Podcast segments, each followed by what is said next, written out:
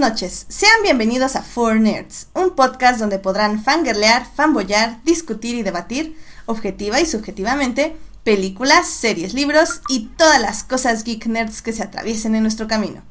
Yo soy Edith Sánchez y conmigo se encuentra Alberto Molina.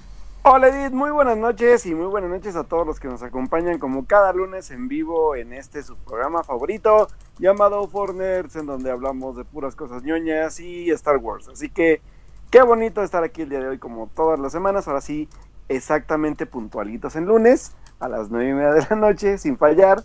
Entonces pues qué gusto estar aquí con Edith y vamos a hablar de muchísimas cosas el día de hoy porque ahí ahora sí nos dedicamos a ver varias cosas entonces, pues hay mucho de qué hablar el día de hoy. Sí, la verdad, digo, y también muchas gracias a quienes nos están escuchando en diferido. Escríbanos para saber que nos escuchan en diferido, oigan, y también mandarles saludos. Porque, porque por ejemplo, me escribió hace rato Joyce y ya tenía años que no sabía de ella y es como de, ay, siempre los escucho y yo, pues mándanos saludos. Ya sé, Joyce, te amamos. ¿Por qué no has venido al podcast, Joyce? Va a decir, porque no, me invitan.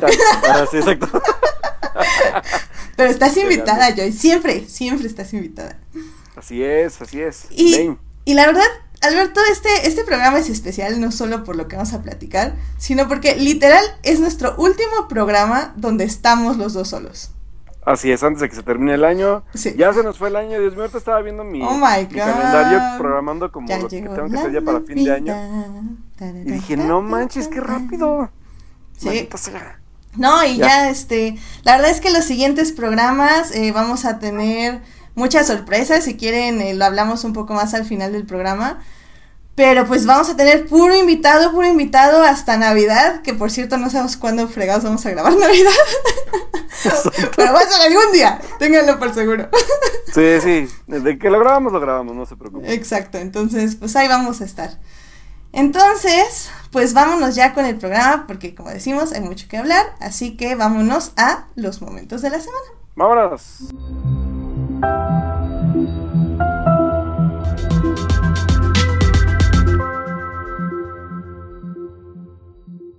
Excelente, pues muy bien, Alberto, ¿cuál fue tu momento de la semana? Pues bueno muchachos, este fin de semana tuve el chance de lanzarme a ver la obra de este The Book of Mormon, que es una obra musical que llegó a la Ciudad de México extrañamente en su idioma original, porque la verdad es que ahorita ya que la pude ver, no concebía que la pudieran traer en una adaptación diferente, sobre todo porque, pues, como sabrán o a lo mejor no lo saben, esta obra está escrita por los creadores de South Park, eh, que como bien saben, eh, son bastante ácidos y bastante como directos en las temáticas que se suelen tocar y pues además son como, como que ya tienen esa expertise dentro del musical y este es su primer musical en un, en un escenario Broadway o un escenario de teatro, aunque eh, pues obviamente hemos visto varios números musicales, no solamente en la serie de South Park, sino también en la película que los catapultó como estos grandes escritores de líricas obscenas a la vez, pero también muy interesantes, en la película de South Park de 1999, que muchos recordarán porque pues, es una película musical y que da el origen a la serie que pues ha causado tanta controversia a lo largo de pues ya bastantes años, que llevan creo que ya 20 temporadas algo así, son como los nuevos Simpson.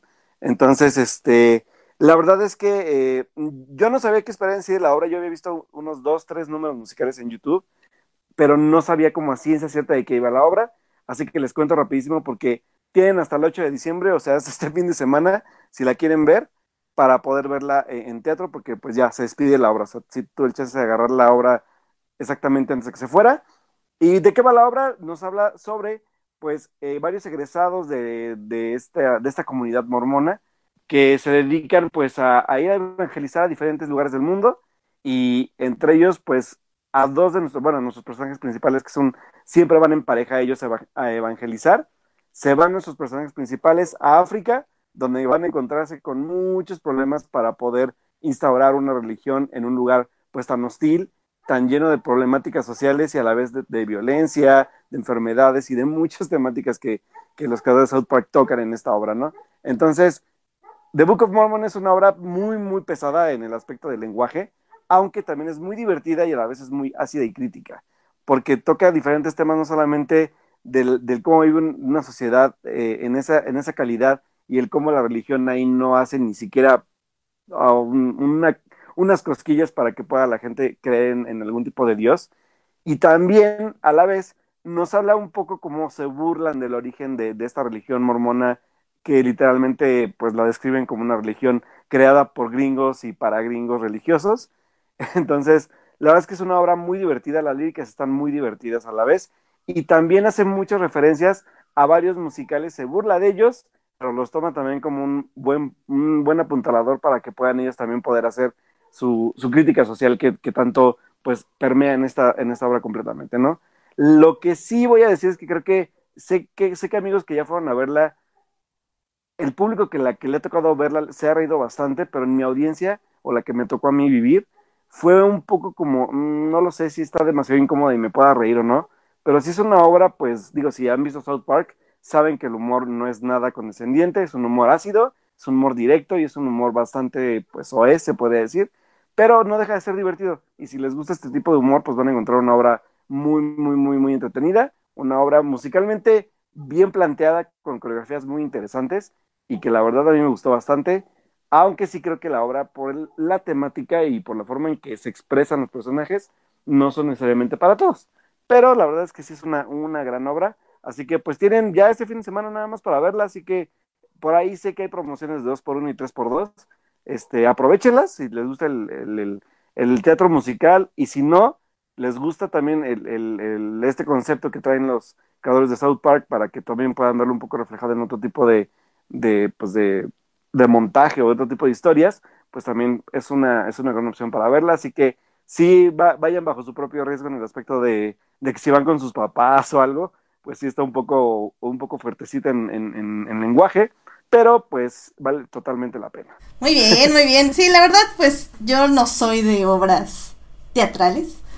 Pero bueno, pues si a ustedes les gusta, pues adelante. La verdad es que pues ahora sí que esto es para todos y bueno, para de quien sea y está interesante, o sea, digo, si me invitan y me pagan el boleto voy, o sea, no hay problema. Pero bueno, ya se va a acabar, así que ya valió. Sí, ya, ya, ya, ya, ya, lo puedo hacer, pero, pero lo que sí voy a, voy a, o sea, le valido muchísimo es que la hayan traído en el idioma original. Se disfruta muchísimo con el idioma original. Lo que sí, señores, que hicieron la traducción para su titulaje en vivo, está horrible su subtitulaje. Así que Sí, sí pueden, obviamente si tienen como el bagaje de, del lenguaje o el inglés tal cual, pues creo que la van a disfrutar aún más. Y eso está interesante, digo, sé que igual es, como ya hemos dicho, o como dijimos en el podcast de doblaje, es un privilegio saber otro idioma. Eh, la verdad es que si lo tienen y lo quieren practicar o quieren ver qué onda y, lanzarse a la aventura, pues creo que está muy bien. O sea, al final del día hacemos trabajar más el cerebro y usar más de esas dos neuronas o de, ¿qué? Más del 5%, ¿no? Es... Ándale. no, y la, y la, verdad es que también se agradece que, que no haya sido una adaptación y que hayan traído incluso todo el elenco de, del, del montaje en Estados Unidos, porque también pues vemos otro tipo de talentos y otro tipo de, de montaje de obras. Y de, de, hecho alguien me preguntaba que si esto ya se había hecho en México antes. Y uh, sí se había hecho hace muchos años, cuando trajeron por primera vez a México el Rey León, que se montó en el Auditorio Nacional y que es exactamente lo mismo. La obra pues este, transcurría mientras había como pantallas, había pantallas a los laterales del auditorio y abajo del escenario con subtitulaje de la obra. Y que no es la primera vez que se hace, pero se, yo creo que se valora bastante que se pueda ver una obra Broadway en, en su idioma original porque creo que mantiene la esencia de lo que quieren comunicar. Exacto. Sí, así, ahora sí que. Digo, ese es mi argumento, Alberto, pero estoy de acuerdo. Definitivamente se, se disfruta mucho más en su idioma original porque está más apegado a lo que dijo el autor o lo que quiere decir el autor. Exacto. Muy bien. Así, así es esto. Em, bueno. ¿Y ahora vas tú? Ahora, voy yo. Ahora voy yo. Es que, perdón, me entretuve porque estaba poniendo el post en el Instagram que tengo completamente abandonado. Les pido perdón a todos, les juro que ya me voy a poner al día. lo siento desde el fondo de mi corazón. Bueno. Venga. pues básicamente eh, creo que ya me había tardado un poco en regresar a los temas sociales a este podcast. Y bueno, solo quiero decir que el viernes tuve el gusto de ir a la, al performance de Un violador en tu camino en la plancha del Zócalo.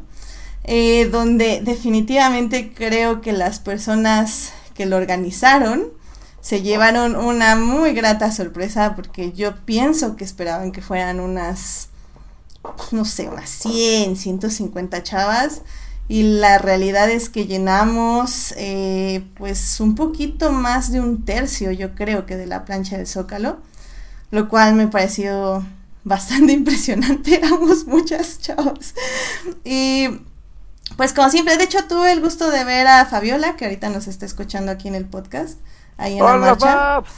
Y, y, fue, fue muy bonito, o sea, como siempre, todo, todas las marchas se siente una gran energía y, y sobre todo esperanza, esperanza de que en algún momento las cosas pueden mejorar y, y finalmente es este es eso, es estar ahí, hacerse visible con ese tipo de marchas, con este tipo de performance y también destruyendo y pintando los monumentos del patriarcado, lo cual me parece increíble también. Eh, todas las manifestaciones son buenas, es lo único que quiero decir, em, porque todo el tipo de marchas se hace visible de diferentes formas y les llegan de diferentes formas a ciertas personas. Y al final del día lo que discutí en Facebook, porque ya saben que a mí no me gusta discutir en Facebook, es que al final del día, eh, si no te está incomodando una manifestación, creo que la manifestación está haciendo algo mal. Así que, eh, pues vamos chicas, sigamos pintando monumentos, sigamos viendo cómo nosotros los pintamos, nosotros los pintamos y los idiotas los limpian con tiner y los destruyen permanentemente. Exactamente. Pero bueno, y también con performance, obviamente, sigamos con arte, sigamos con dibujos, sigamos con, como, como dice la canción, este, aquí estamos con el arte callejero, así que, eh, pues sí, sigamos manifestándonos. Sé que van a ser muy difícil estas épocas porque vamos a ver a gente que no piensa como nosotras y que piensa que los monumentos les duele, que los pinten, y que lloran cada vez que ven a una mujer rayándolos y pobres monumentos y así. Y vamos a estar con mucha gente que va a pensar eso. Y este, me lo digo yo a mí misma, más como respira, respira. pero, pero sí, o sea, creo que, eh, de hecho, unas chicas que sigo que me caen muy bien, que son de Mérida, están preparando como una presentación como para un PowerPoint literal, para que en cuanto empiecen esas pláticas no saques tu PowerPoint, lo cual me parece una excelente idea. Así que si sé algo de ese PowerPoint o si lo sacan, les aviso para que lo bajen y lo lean y así. Y pues ya, pues mucha suerte a todas y pues nos cuidamos entre nosotras y pues no se va a caer lo vamos a tirar. Exacto. Muy bien. Muy bien. Bueno, pues yo creo que con eso nos podemos ir a las noticias de la semana. Uy, sí hay algunas, así que tenemos. Sí, que... sí, vamos. hay unas, hay unas. Noticias de la semana. Eventos. Trailers. Hashtag no vean trailers. Chismes. En Nerds. Muy bien, pues ya estamos en los, eh, digo, en las noticias de la semana. En las noticias de la semana. Y digo, yo me emocioné muchísimo porque justo el día de hoy, este, el, la cuenta de BBC de Doctor Who dijo así como, oh, nuevo tráiler, véanlo hasta el final, hay una sorpresa. Y yo dije, hasta el final, pues qué sorpresa, ¿no?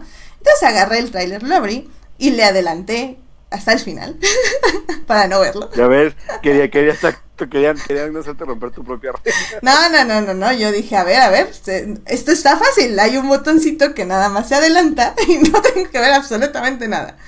Y oh my god, sorpresa del mundo mundial, Alberto. No manches. ¿Qué Doctor Who regresa en año nuevo. Nuevo, el primero de enero. Y luego siguen los episodios ese mismo mes. Creo. Oh. Sí. Si no me equivoco. Ay, ya, es que ya no sé, ya me estoy emocionando mucho. ¡Oh my god! 12 episodios. Este. Es, qué emoción, o sea, la verdad es que yo no me lo esperaba. Que no, pues creo que nadie. O sea, todos fue así como, ¿what? ¿What? ¿What? Ah, pues súper padre. Este. Así, mira. Doctor Who va a regresar el año nuevo en dos partes en una historia llamada Spyfall. Y la serie 12, que es la serie que va ahorita, la temporada, va a continuar de ahí eh, Saturday Sunday, cada domingo de este mes. Entonces, mm. básicamente, Doctor Who, en enero, regresa la doctora. Regresa la doctora para, para ayudarme con mi depresión post Star Wars. Entonces estoy muy feliz. Muy bien, sí, porque aparte sí es después de Star Wars, así que te va a ayudar un poquito. Ya sé. qué bueno. Estoy muy feliz. Una gran noticia para los Jubians, así que pues prepárense porque va a haber muchos feels, supongo, cuando se estrenen la serie el primero de enero. Sí, sí, bueno, o sea, la verdad, eh, digo, ya saben lo que pensamos aquí de la temporada 11, que si bien la doctora es una gran doctora, eh, creo que la escritura no fue del todo acertada en la mayoría de los episodios, hubo unos muy bonitos, así que Sí, pues quiero ver si ya este año de descanso ayudó a los escritores a tomar un rumbo un poquito mejor, a centrar un poquito más a sus personajes. Así que, pues ya veremos, ya les estaremos contando aquí en enero. Eso. Muy bien, y yo tengo otra noticia, señoras y señores. Y es que este miércoles se va a estrenar el primer avance de la película de James Bond, la cual está dirigida por Kari Fukunaga y que pues marcará según esto pues la última cinta de Daniel Craig como James Bond, como según se había dicho con Sam Mendes, esperemos que sea así. Y pues obviamente la película se llama No Time to Die y veremos el primer avance el próximo miércoles. Y el primer adelantito que nos dieron se ve bastante interesante.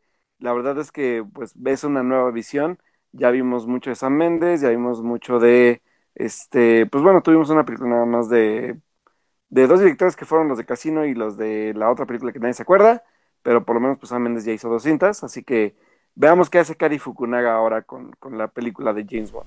Sí, de hecho, sí, este, mi hermana dijo, ya salió el trailer. Y yo así como, bueno, está bien, es el primero, es un teaser, dice ahí claramente en mi PDF párrafo A, este, sección 2, que los teasers sí se pueden ver, si duran menos de dos minutos. Y ya está dispuesta a verlo, pero pues fue así como el, el miércoles, turu, trailer, y yo, a la brega, no, así no se puede. sí, es el miércoles, así que tranquilos, esperen y ya veremos el miércoles que nos muestran de primera mano para pues ver qué le, qué le depara ahora a, a la gente 00. Sí, más porque o sea, sabemos que escribe esta Philly Waller Bridge y, o sea, digo, sé que ella entró al final y así, pero bueno, podemos tener esperanza en que esta despedida de Daniel Craig será la buena. Y mejor que la pasada, la verdad. O, mejor que la pasada. No, es como que sea mejor que la pasada, estamos Sí, la verdad es que sí, por favor. Pero bueno, ah. esperemos que así sea. Y bueno, yo por otro lado tengo rapidísimo la noticia de que, pues con esta nueva moda de los biopics de de artistas importantes dentro de la industria de la música, pues ahora se anunció que se prepara una biopic de Michael Jackson y la cual está produciendo la persona favorita de Did, que es. Johnny Depp. Sí. así es, señoras y señores. Entonces, el pues, presunto golpeador de mujeres, Johnny Depp. Exacto. Ese, ese mero. Así que, pues bueno, vamos a ver que, ni siquiera se sabe si va a ser un director específico o de qué partes de la vida de Michael Jackson va a tratar, pero The Guardian pues afirmó que pues Johnny Depp ya se encuentra produciendo esta cinta sobre el icono y estrella pop que falleció hace unos años. O sea, tengo mucho miedo. De por sí, en sí la figura de Michael Jackson es una figura eh, cuya historia es muy, tiene momentos muy, muy oscuros. Muy oscuros. Muy oscuros y muy, muy controversiales y muy fuertes. Y luego que la dirija una persona que digamos que no tiene una buena, sólida, este, moralidad pública. Voy a decir pública porque luego me dicen que no sabemos, no sabemos. Pero bueno, yo le creo a ella, hashtag. Entonces, este... No sé, o sea, la verdad, no sé, no sé si quiero aventar. no, sé, no sé. Digo, habrá que ver cómo avanza el proyecto. Hay que recordar que pues, también Johnny Depp tiene bastantes problemas monetarios y como productor, pues quién sabe si sostenga el proyecto, pero de mientras, pues ese es el primer avance que nos dan sobre pues esta nueva moda de hacer biopics de pues de artistas controversiales sobre todo porque pues digo Michael Jack digo Michael Jackson este ay se fue el nombre de, de The Queen. Freddie Mercury Freddie Mercury y Delton John que son figuras pues, bastante controversiales. Vamos ahora con de las más controversiales pues de la última pues de los últimos años en, en la industria pop. Así que pues como dice Edith, vamos a ver pues qué le depara al personaje de Michael Jackson, sobre todo si, si no han visto ustedes este, este documental de HBO que se llama eh, Living, este, ¿se llama Living, Neverland? Living Neverland, sí, creo, no, Living o... Es que... Según yo es Living, sí, según yo es Living. Es que Living Neverland suena a la otra película. no, es la otra es Finding. Ah, Finding, cierto. Eso es Living porque sí, ya, ya, ya lo busqué. living. Abandonando sí, living este horrible, horrible pesadilla que fue, pues, para ellos convivir con, con el artista de esa forma. Pero bueno, es, un, es un documental que les recomiendo que vean. Eh, ya ustedes tendrán la última palabra de qué creer y qué no. Pero pues es un documental muy pesado. Es un documental de tres horas que cuenta tres historias diferentes. Y pues bueno, Vamos a ver qué pasa. Exacto, exacto. Ay, qué cosas, qué cosas. Que por cierto todavía tengo que ver ese documental. Lo guardaré para algún día que me sienta muy feliz y muy optimista de la vida y así. Sí, es muy, muy pesado, ¿sabes? Sí, es algo difícil de ver, pero bueno, veamos que, que por lo menos que, que, de qué puede hablar una biopic, sobre todo en una industria tan, tan mocha y tan moralina como la hollywoodense. Así que pues ya veremos qué pasa con ese proyecto. Sí. Y nada más noticia así rápida de Star Wars. Como saben, todos los días está matándonos Disney de alguna u otra forma. Y al parecer mañana, atención, Reylos, sale una entrevista con Adam Driver o algo así. Entonces ya sacaron las fotos y el photoshoot está Increíble. Está, o sea, no tengo palabras. sí, ya sido yo me atreví a decirlo porque está bien chido. es que, o sea, o sea, es que, o sea, o sea, oh my god. Alguien, alguien dígale algo a porque ya se nos trabó aquí. Ay Dios, ay Dios. Este, está increíble. Y, y, pues mañana sale una entrevista que específicamente tiene la palabra Reylo, así que no estamos diciendo que nos están validando en cada momento de todas estas promociones, pero... Que, que por cierto, por ahí leí hace como unas tres horas que según también se habla mucho de que el guion de ahorita va a manejar también mucho eh, como cierres de origen de los personajes, incluyendo Finn e incluyendo este... Creo que también por ahí va a estar eh, algún tipo de, de origen de... De... Ay, de Rose también. Por ahí leí eso. sí, eh, de hecho lo platicaba con otros eh, este Star Warsis, ah, es que no me gusta decir Warsis, pero sí. Em, eh, el de Finn en realidad estaba en The Last Jedi, pero justo lo cortaron por tiempo. Pero bueno, básicamente si vieron las escenas extras, pues es la idea de que él va a hacer que los Stormtroopers se rebelen. Obvio no todos, pero bastantes lo cual tendría bastante lógica de que al parecer, digo yo no he visto los trailers, pero me dijo un pajarito llamado Melvin que hay muchos Sith Troopers en los trailers, entonces mi idea es esa, es que Finn va a completar su arco que quedó inconcluso en The Last Jedi, o más bien que quedó en la sala de edición, lo va a terminar más bien en The Rise of the Skywalker. Muy bien, pues ya veremos y pues esperar porque ya estamos a dos semanas del estreno, así que pues Ah, qué rápido se va a pasar diciembre, ayuda. No manches, ya ni me digas. O sea, wow. Ha sido muy loco. Iba a buscar algo y se me olvidó completamente. Bueno, a ver si te acuerdas y lo retomamos rápido. Sí, no, no, yo creo que ya vale. y bueno, a ver, entre otras noticias, este, Uriel y Julián están baneados. O pueden tener una gran plática conmigo acerca de Vendemption, lo que gusten. Pero bueno. este, pero sí, ya estamos a nada, Alberto. O sea, Dios mío. Are you ready? Ay, mira, no sé, o sea, creo que eh, casi siempre lo que intento hacer es no pensar en ello hasta como un día o dos después pero la verdad es que me ha, me ha sido como imposible no tener noticias o análisis o podcast o whatever y, y sí, o sea, ya no puedo, ya, ya, o sea, ya no la quiero ver, por favor, ya. Ya, aquí se acabe mi sufrimiento. no, es que no sé, no sé qué es mejor, verla o no verla. Va a ser, wow, no sé. Ya veremos, a ver qué tal. a ver qué tal. Y creo que voy a reutilizar cosplay porque obviamente no me dio tiempo a hacer uno nuevo, así que... ¡Yeah! Pero bueno, así es la vida. ¿Qué le vamos a hacer? No es cierto. No traje mi casco. No, voy a tenerlo que cargar, ni modo. Ok, nada. Está bien. Em, dice Héctor Guerra que nos referimos a nosotros como damas y caballeros de selectos gustos con una enorme afinidad a la belleza que es Star Wars. Me gusta, me gusta. Hay que, hay que reducirlo un poquito. Creo que está un poco largo, pero me gusta, me gusta. Vamos a trabajar ese nombre. en fin. ¿Tenemos alguna otra noticia, Alberto?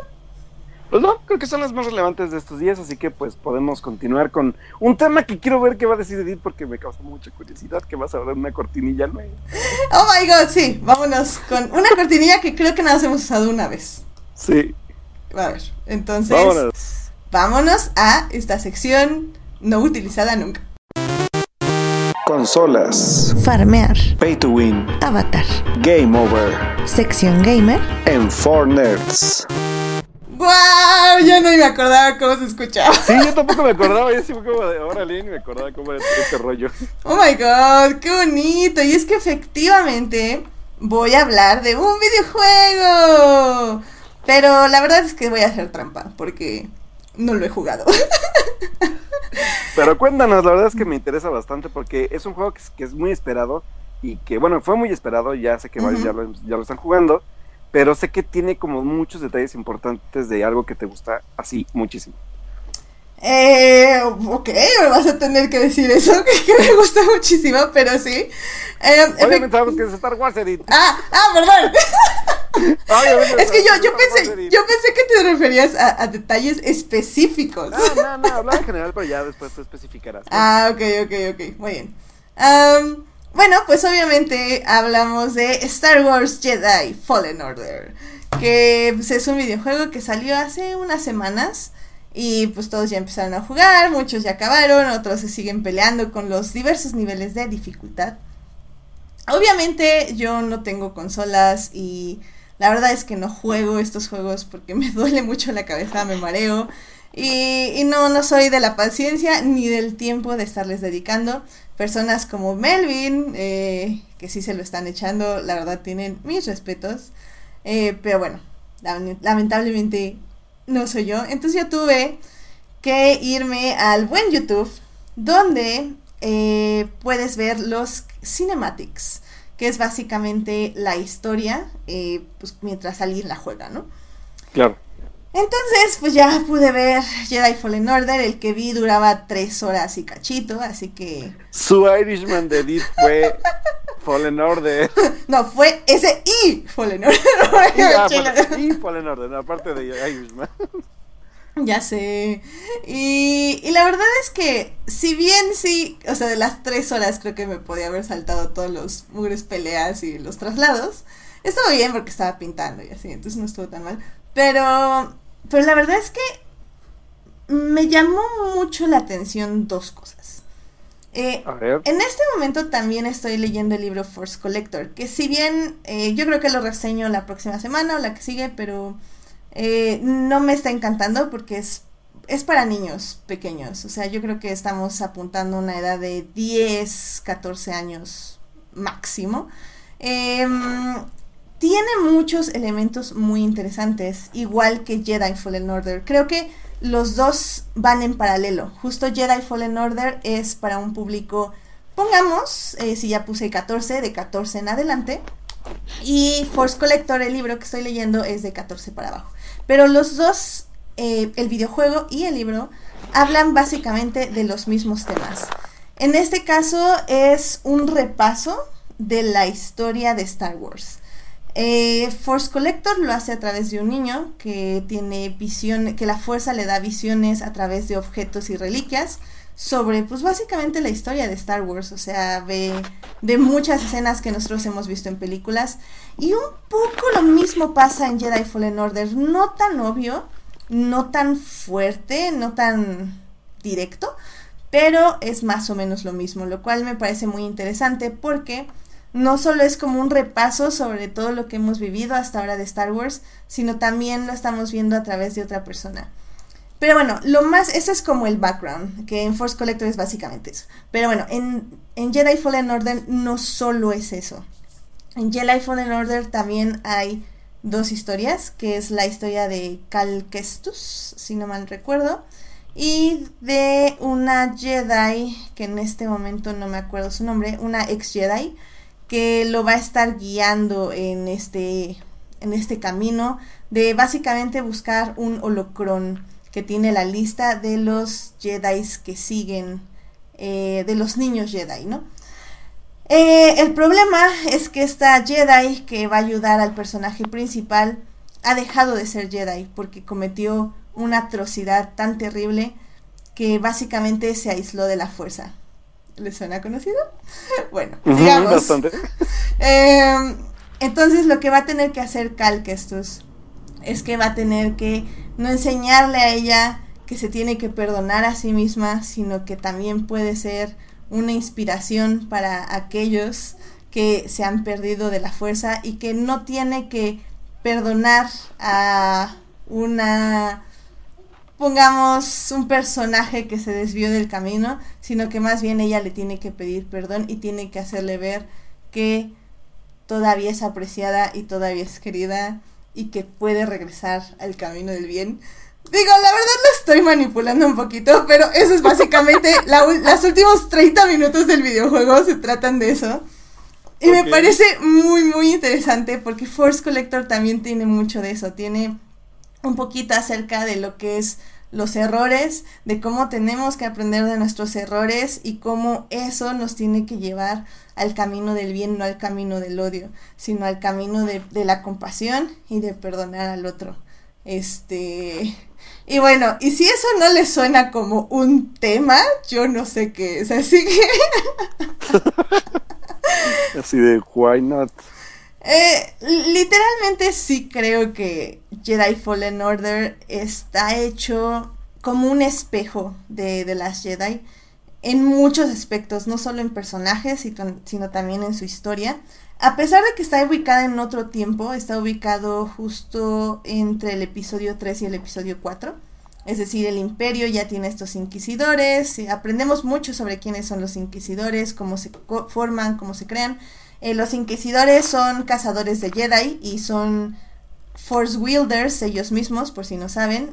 los conocemos en la serie de Rebels y creo que ya también han salido en bastantes cómics y así. Em, y pues básicamente lo que están haciendo es cazar Jedi, matarlos y si encuentran niños que tienen el uso de la fuerza, eh, una de dos o los matan o eh, los reclutan y por reclutarlos es básicamente los torturan hasta que se vuelven locos y se vuelven inquisidores. Sí, está, está bastante, tú sabes, Star Wars es para niños y sí. Em, sí, que es algo que casi no vemos en algo, bueno, en cosas como... De hecho, la vemos más en videojuegos, de hecho, ahorita que lo mencionas, ¿eh? Sí, la verdad es que, eh, como digo, o sea, creo que Force Collector y, Jedi Fallen Order son espejos, pero sí están dirigidos a públicos muy diferentes. Y, y, definitivamente eh, me llamó muchísimo la atención. O sea, creo que Disney obviamente sabe lo que hace, como ya lo sabíamos todos. Pero. Pero. qué? Este. pero sí tienen como esta misma temática acerca de no solo perdonarnos por nuestros errores y, y por por nuestros momentos de debilidad, en, en, el aspecto de momentos en que cedemos a la rabia, cedemos al enojo y cedemos al miedo. Eh, nos enseña a reconocer esos momentos, a perdonarnos, a estar en paz con nosotros mismos y a seguir adelante. Y seguir adelante ayudando a otros a encontrar esa misma paz. Y eso me gusta muchísimo. Digo, ya como videojuego, eh, la verdad es que estaba platicando como con mi primo y me dice que las, las formas de pelea están muy interesantes y que le parecen muy bien hechas, o sea que es creo que lo mejor del videojuego, que son como muy... Uh, muy específicas. Uh, digo, la verdad no me sé los términos, pero hagan de cuenta que me explico algo así como que si no bloqueas un golpe no puedes contraatacar con otro golpe porque, o sea, no es como que nada lo esquivas y ya lo tonto, sino que sí lo tienes que bloquear. O sea, que sí es como muy, muy, muy interesante cómo tienes que manejar al, al personaje para que se defienda y que eso es lo que más le ha estado gustando. Además, pues obviamente de la historia. Y de hecho el final está muy, muy interesante, pero bueno, eh, no se los voy a decir. O si se los digo, ¿tú qué dices, Alberto? Pues sí, lo digo, ya. Ok, quien esté jugando y no quiera saber el final, denme un minutito nada más. Eh, Así muteen el audio, por favor. sí, por favor. Eh, básicamente, este, la Jedi, ex Jedi que está ayudando a Cal, eh, es, la torturaron y entregó a su Padawan, a la cual se volvió una inquisidora. Eh, y ella al ver cómo se transformaba su Padawan en inquisidora, mató a varios Stormtroopers y casi la mata a ella del, del coraje, es decir, tocó su lado oscuro. Entonces siempre ha estado como muy, se ha sentido súper culpable por eso, porque en lugar de ayudarla lo que hizo fue mostrarle el enojo y la rabia y alimentar el, mismo enojo y rabia que su Padawan sentía al, al, momento que ella la entrega y la abandona, ¿no? Entonces el final es básicamente ella hablando con su Padawan como inquisidora, diciéndole, pidiéndole perdón por todos sus errores, eh, diciéndole que, que, hay otras maneras, que no, se, no tiene que ceder al odio y que siempre estará con ella. Pero bueno, tristemente Vader la mata. O sea, ella ya sí, sí conecta con... No, o sea, no digo que conecte con su lado bueno, sino que al final sí le dice como que sí acepta su perdón y, y siente que Vader viene atrás de ella y deja que la, que la mate para terminar su sufrimiento. Eh, oh, sí, sí recuperan el holocrón, eh, ellos, Cal y, y, la Jedi, que neta tengo que acordarme su nombre. Este, em, y Cal decide no ir a buscar a los niños Jedi, o bueno, niños Force Sensitives, sino decide destruir el holocrón para que ni ellos, ni, ni, ni Vader, eh, ni los Sith tengan a esos niños. Porque básicamente él dice, los Jedi ya, ya se acabaron como tal, como una organización. Es hora de que la fuerza nos diga cuál es, qué es lo siguiente que tenemos que hacer. Y pues ahí se queda para un novio, continuará esta historia, ¿no? Interesante. Sí, está, está muy bonito, la verdad. Y como digo, también... me causa, me causa curiosidad porque, por ejemplo, me acuerdo muchísimo cuando jugué también Knights of the Old Republic. Es una historia fuerte también, ¿eh? O sea, en decisiones, en sufrimiento, o sea, dependiendo del lado que tomaras, eran como muy diferentes, pero a la vez tenían como temáticas más pesaditas. Sí, o sea, digo, la verdad es el primero que veo he querido ver un buen este Battle Battlefront, pero no he podido. Yo creo que ya lo voy a hacer porque la verdad sí me gustó. Digo, como digo, sí fue demasiado caminar y así, pero pero creo que creo que vale la pena por la historia, me, me gustó mucho. Es muy sencilla en, en, lo que estoy acostumbrada de libros y pues, películas, obviamente. Es muy, muy sencilla porque es un videojuego, porque la idea es, lo divertido es llegar al destino, supongo. Ah, pero está muy padre, o sea, eso no le quita la profundidad. Y al final también Cal se tiene que perdonar a sí mismo porque él se siente culpable de que su maestro en la Orden 666 eh, lo mataron por su culpa, bueno, porque él lo estaba defendiendo. Entonces él también tiene que perdonarse y, y seguir adelante. Es decir, no dejar ir el pasado, sino aprender de él y avanzar a lo que sea. Wow. Wow, wow. Sí, muy bonito, muy bonito. Sí, me gusta. Creo que, creo que, si lo tienes me lo puedes pasar, también me lo veo. Sí, si quieren, este, en la página les dejamos el link. Este, del que yo vi, lo vi en inglés, obviamente, porque me pasaron uno en español y yo así como, o sea, ¿a quién quieren burlarse o qué? Este, entonces ya lo vi en inglés porque obviamente soy muy fan de la, del actor que hace la voz de Cal Castos, que en este momento no me acuerdo cómo se llama, evidentemente. Es un actor que sale en la serie de Shameless, eh, que me cae muy bien. Y se llama... A ver. es que aquí sale, pero no me sale su nombre. Ah, ahí está. Cameron Monaghan. Él me cae muy, muy bien. Entonces sí. quería verlo, obviamente, con su voz, así que pues ya lo vi. Es muy bonito, así que yo creo que, que si no les gustó The Last Jedi, eh, pues Jedi Fallen Order es un gran, una gran forma de absorber el mensaje de The Last Jedi. Así que está padre. Muy bien. Bueno, pues con esto, Alberto, yo creo que nos podemos ir a televisión. Pues vámonos. Series. Televisión. Streaming. En For Nerds. Listo. Y miren, vamos a hablar así rápidamente de dos series de televisión que justamente ahorita van a la mitad de su transmisión. Em, ¿Cuál quieres hablar primero, Alberto? ¿Qué será? Pues vámonos primero con la que le encanta a mi querida Blanca. Ah, muy bien. Digo, que, que ya nos están reclamando que por qué no invitamos a Blanca. Y si Blanca escucha esto, probablemente nos va a reclamar. Pero es que con Blanca queremos ya hablar de toda la serie. Ahorita nada más íbamos a hablar de los primeros cuatro episodios. ¿Cuántos has visto, Alberto? Eh, tres, no he visto el último. Me quedé en el tercero. Yo me quedé en el cuarto, porque creo que el domingo salió el quinto. No, es el cuarto. ¿Es el cuarto? Ajá, es el cuarto. Entonces yo también vi tres. sí, es el cuarto porque te quedaste en el... Ahí, en- ¿Lo del oso? No, todavía no pasó lo del oso. Yorek Berlinson. No, entonces sí van cinco, Alberto. ¿A poco ya voy? Ah, sí es cierto, voy Sí. dos atrasados, qué remenso. bueno, voy en el tercero. Está bien, creo que con tres, como ya sabemos, este, podemos leer un poco cómo va la serie. Y la verdad, Sí, mira, yo tengo mucha curiosidad porque este Carlos me estaba escribiendo en la semana. Hola, Carlos, saludos. Este, Saludos. sobre que a mucha gente que él ha recomendado la serie de His Dark Materials, por cierto, que creo que no lo habíamos dicho, este, que no les gusta. O sea, las personas que no leyeron los libros, que se les hace una serie muy complicada y que no, ¿Cómo crees? no pueden como unir bien la mitología del universo. ¿Tú cómo la has sentido que no has leído tú los libros?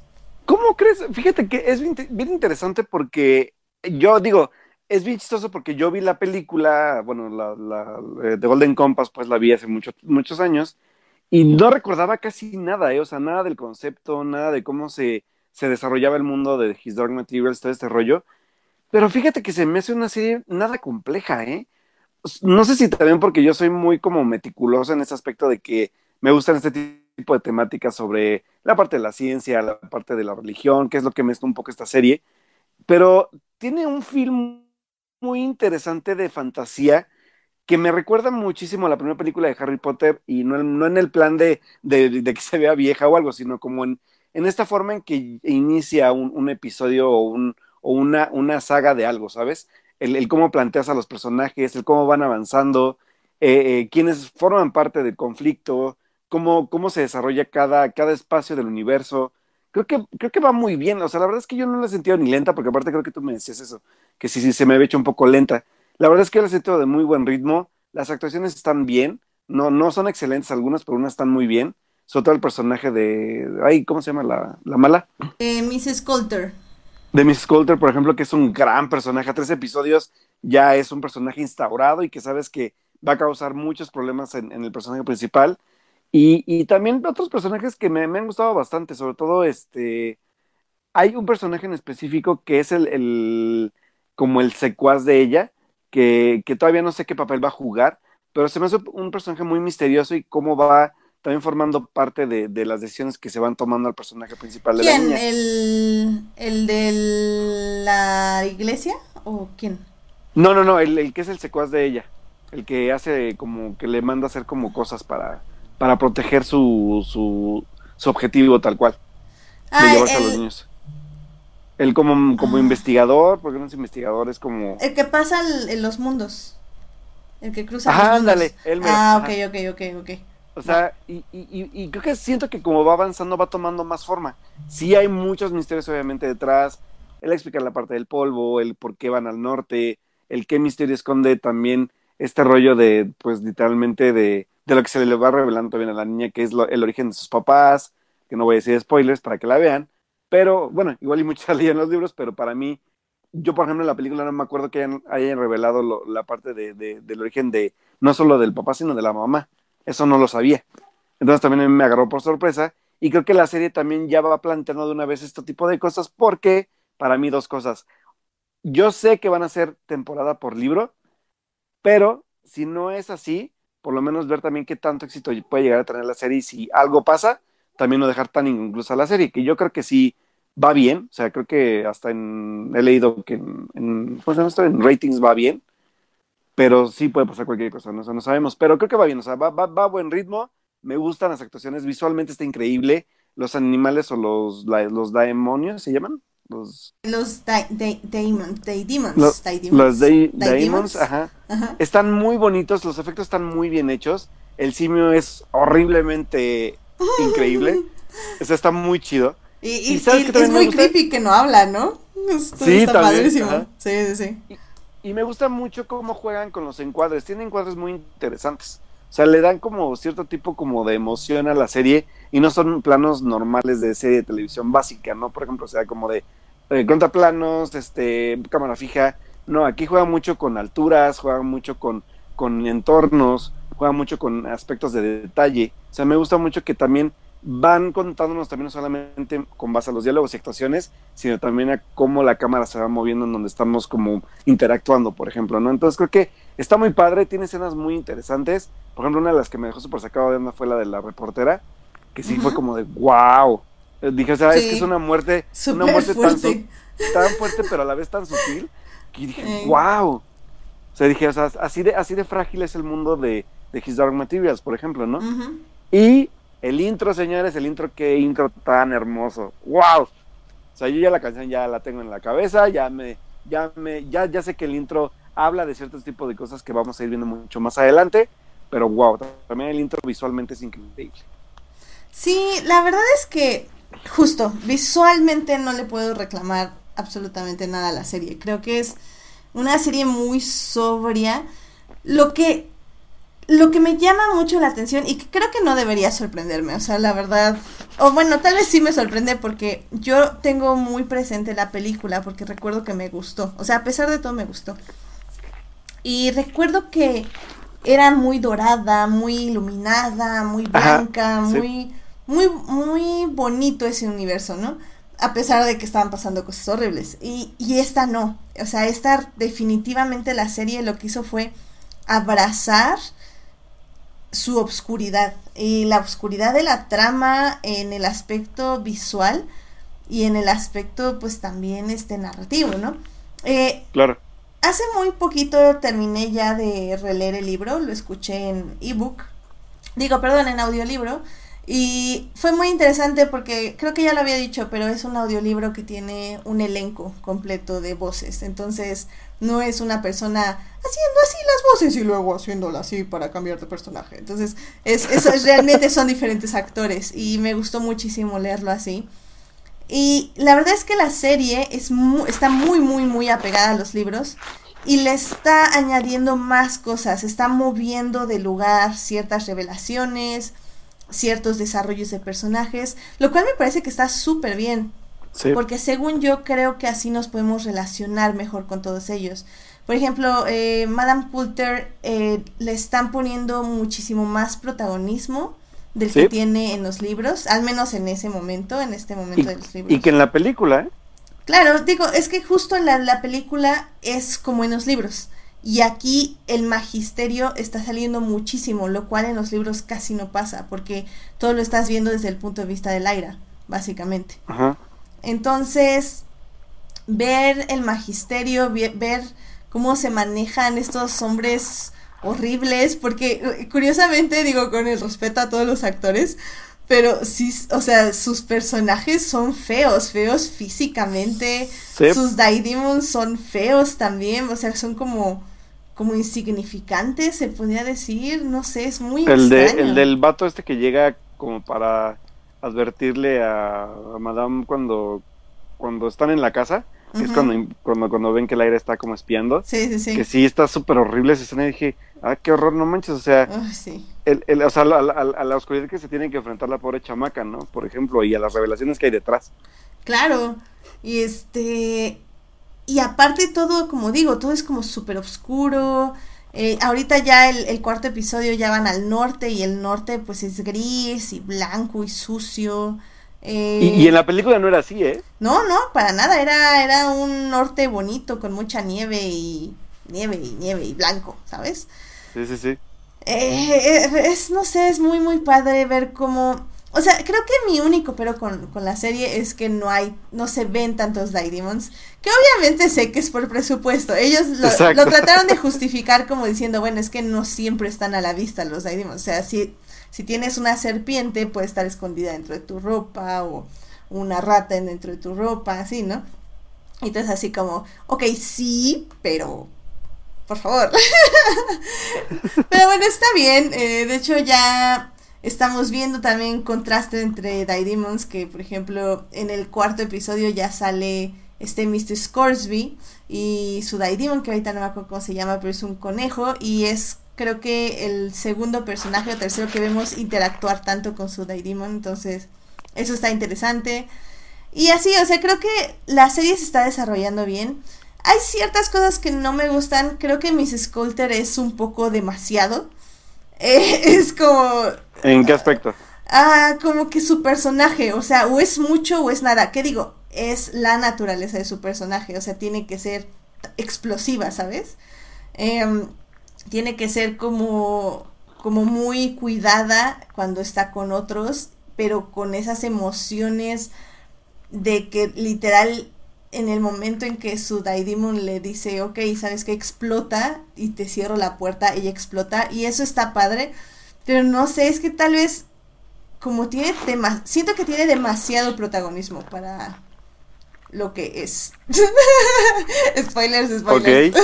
Digo, yo, yo no sé qué pasa en el libro, pero mm, por lo menos a mí me está gustando y la verdad es que la actriz está, increíble. Yo ah, no, sí, lo hace increíble. Porque de hecho, Exacto.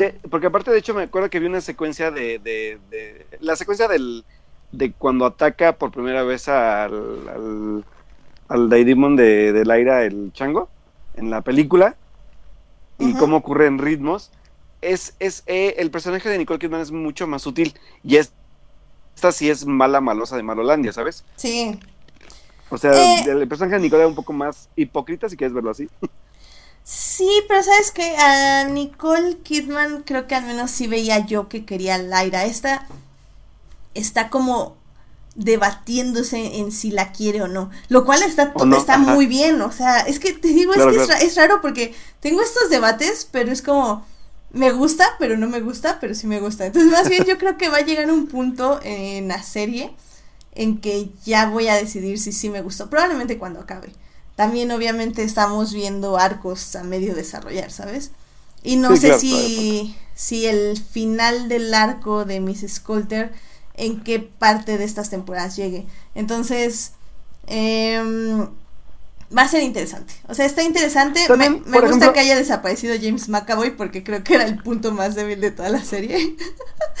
pero, no, para va a reaparecer en un punto, así que... Ah, no, o sea, sí va a aparecer de nuevo, pero pues, o sea, ahorita está encerrado. Oye, ya, ya salió, es que yo, ¿qué es lo que no he visto? Ya salió este Lin Manuel Miranda. ¿De qué la rola? ¿Cómo? ¿Qué hace? Ajá, pues sale Lin Manuel, sale Lin Manuel, ajá. Sí, sí, sí, es, ese es Mrs. Corsby. Es el, sale justo ya en el cuarto episodio. Es un aeronauta. Ok. Ajá. Y lo hace bastante bien, ¿eh? Este, sí, tengo ganas de verlo, de hecho. Creo que todos los personajes estaban como muy bajos, muy sobrios y todo, y llega este cuate eh, chiflando y gritando y bailando, entonces está, está bien, o sea, lo hace bien. Ah, interesante, va, va. Sí. sí, digo, al final de cuentas, algo que sí, este, quería apuntar también es este personaje que me causa curiosidad, que es eh, de los de los gitanos, ¿se llaman? Sí, gitanos. De la, la que es la que la cuidó a Laira de Chavita, porque eso no lo recordaba. En la película no recuerdo que haya salido. Entonces creo que es un personaje también que se me hace muy interesante porque esconde muchas cosas también todavía. Sí, y me gusta que estas revelaciones fueran ahorita. Bueno, y de la manera que fueron, porque en el libro es, son más como eh, descriptivas, o sea, como que, a ver, siéntate, Laira, vamos a explicarte el origen de tu vida. Y así como, ok. Pero aquí fueron, fue muchísimo más explosivo todo, o sea, todo se lo revelaron en momentos climáticos emocionales para ella. Y creo que así funcionaron pues, muchísimo mejor, evidentemente. Sí, y muy bien. Y sobre todo porque también ese personaje, por lo menos para mí, cobra relevancia. Sí.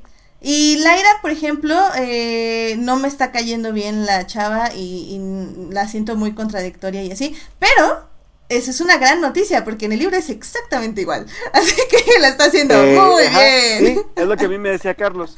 me decía es que Laira sí es. Sí, es. Digo, mm, interesante porque. No te tiene que agradar para nada. Muy, la recuerdo muy modosita, muy tiernita en la película. Y, cosa que aquí no. Exacto, y así tiene que ser. O sea, creo que es muy importante que ella sea así para el final de la trilogía. Entonces, eh, como que todo tiene mucho sentido ya al final. Pero en este momento te puede saltar. No, y es que es lo que yo digo, porque si no le están entendiendo o si no les está gustando ahorita, no, o sea, como decíamos en el podcast con Blanca, o sea, la segunda y la tercera, o sea, se van a se van a dar de vueltas, o sea, la verdad es que ahorita está fácil, aguántense para lo que sigue. Sí, o sea, yo, yo la siento bastante, mm, bastante sencilla en la temática, o sea, no le, no le he visto ninguna complejidad. Ya empiezan a hablar un poco de esto que decías del, del, del salto de mundos o algo así.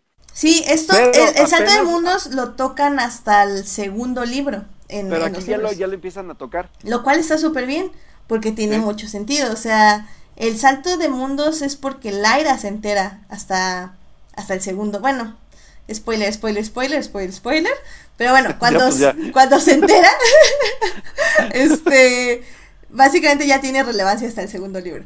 Entonces, aquí que ya lo introduzcan y que ya te den a entender que no es como un secreto, o sea, lo que, lo que descubre a Israel Ay, no, es que ya. No, ya, ya, ves, no, me estoy yendo, me estoy yendo, me estoy yendo. Sí, no, no, perdón. Pero bueno, básicamente está bien, porque te está diciendo que ya hay gente que ya sabe cómo cruzar. Y eso es importante. Porque ah, hace lo que, lo que va a pasar al final, lo va a hacer aún más fuerte por eso. Entonces, está bien. Mm, vaya, sí. vaya.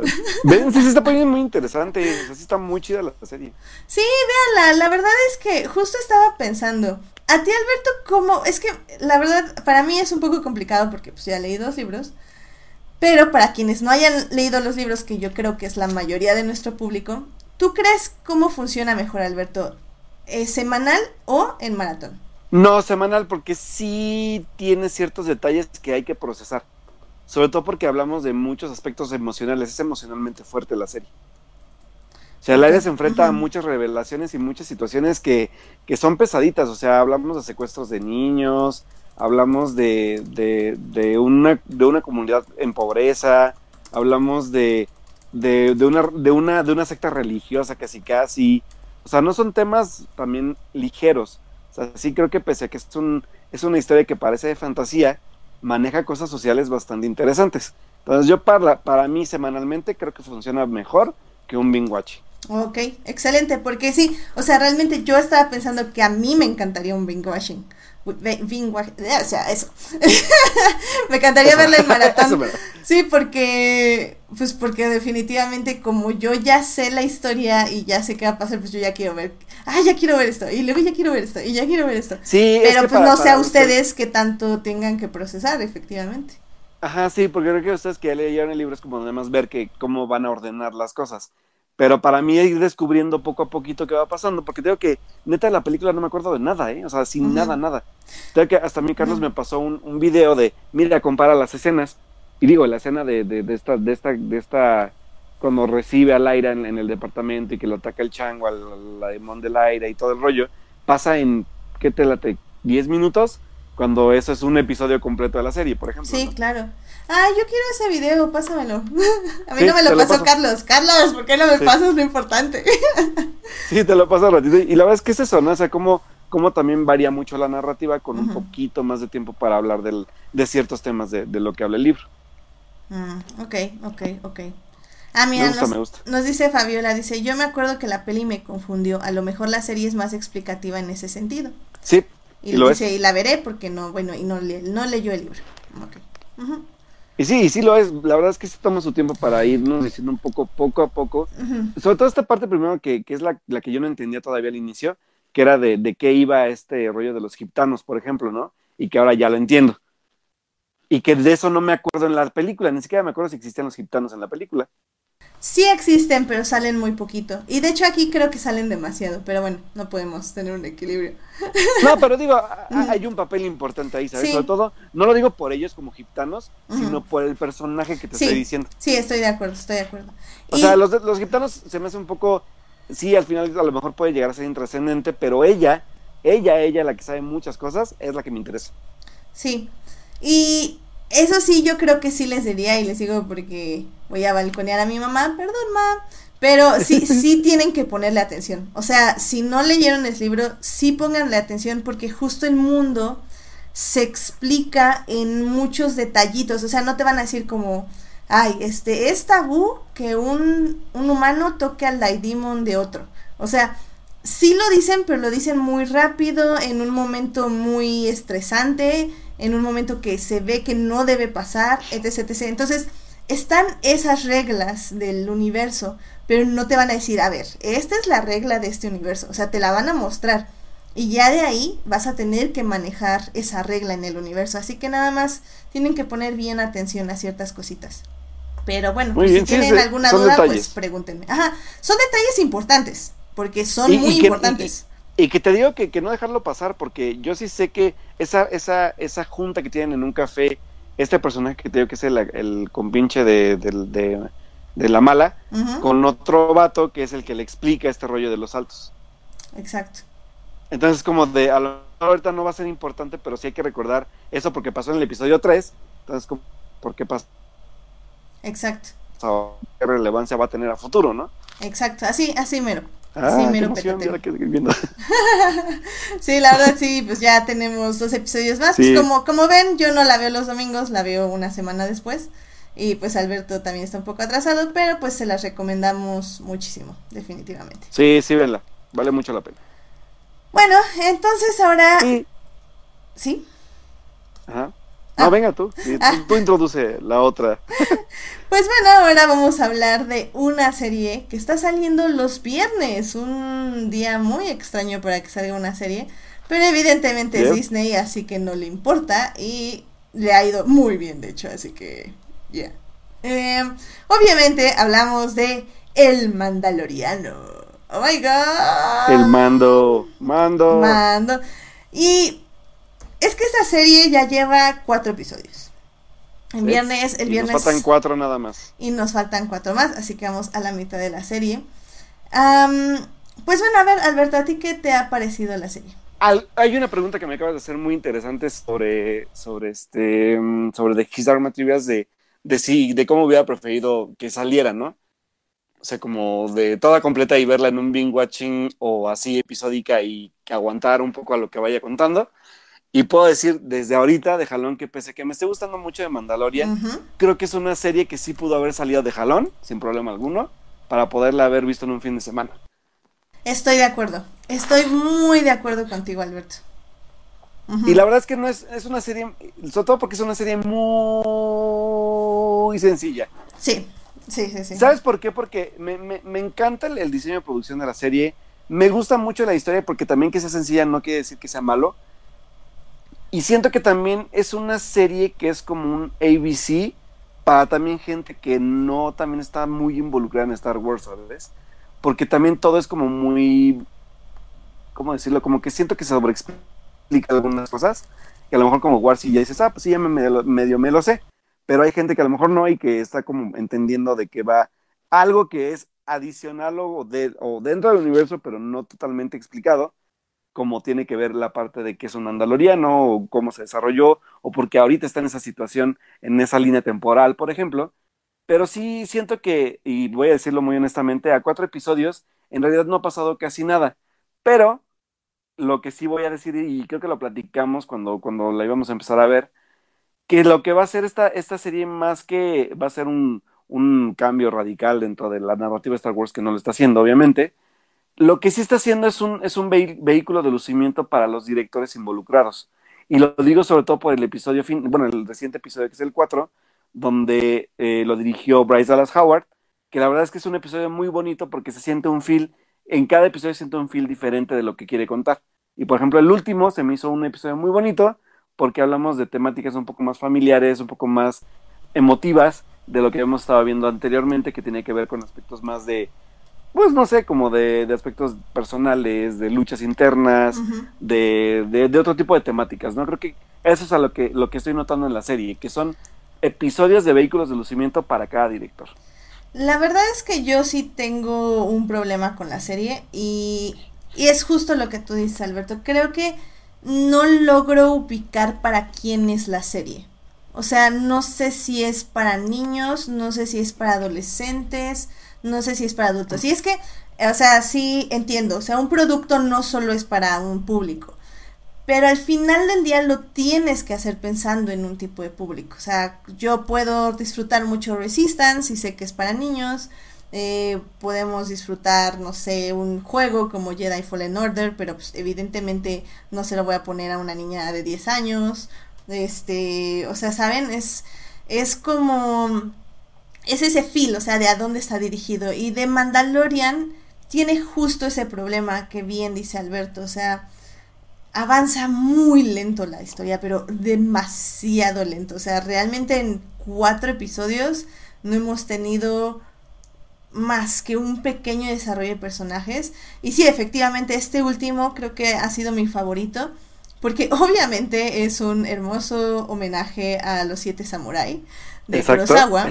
Eh, es el episodio que más se parece a las series animadas en todos los aspectos. De hecho, Dave Filoni en The Clone Wars hizo uno idéntico donde Anakin, Ahsoka y Obi-Wan tienen que enseñarle a un pueblo a defenderse.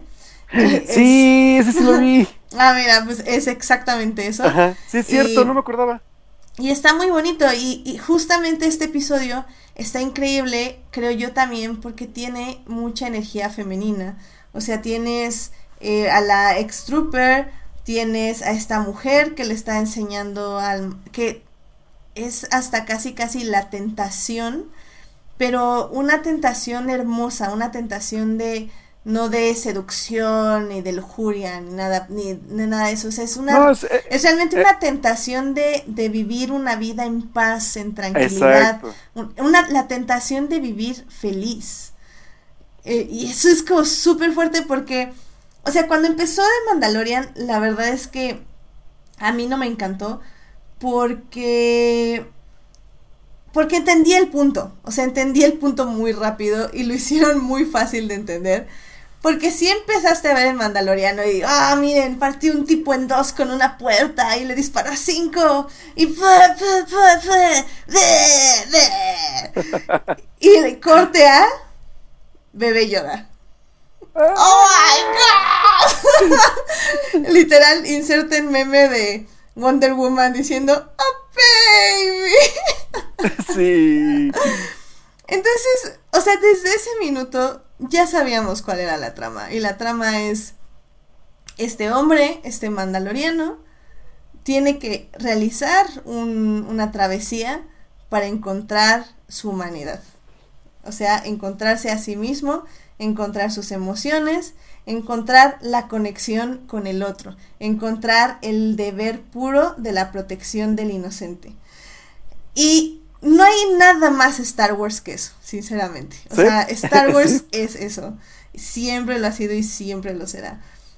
Mi problema fue que se estaba tardando muchísimo, porque en el tercer episodio seguíamos sin ver eso.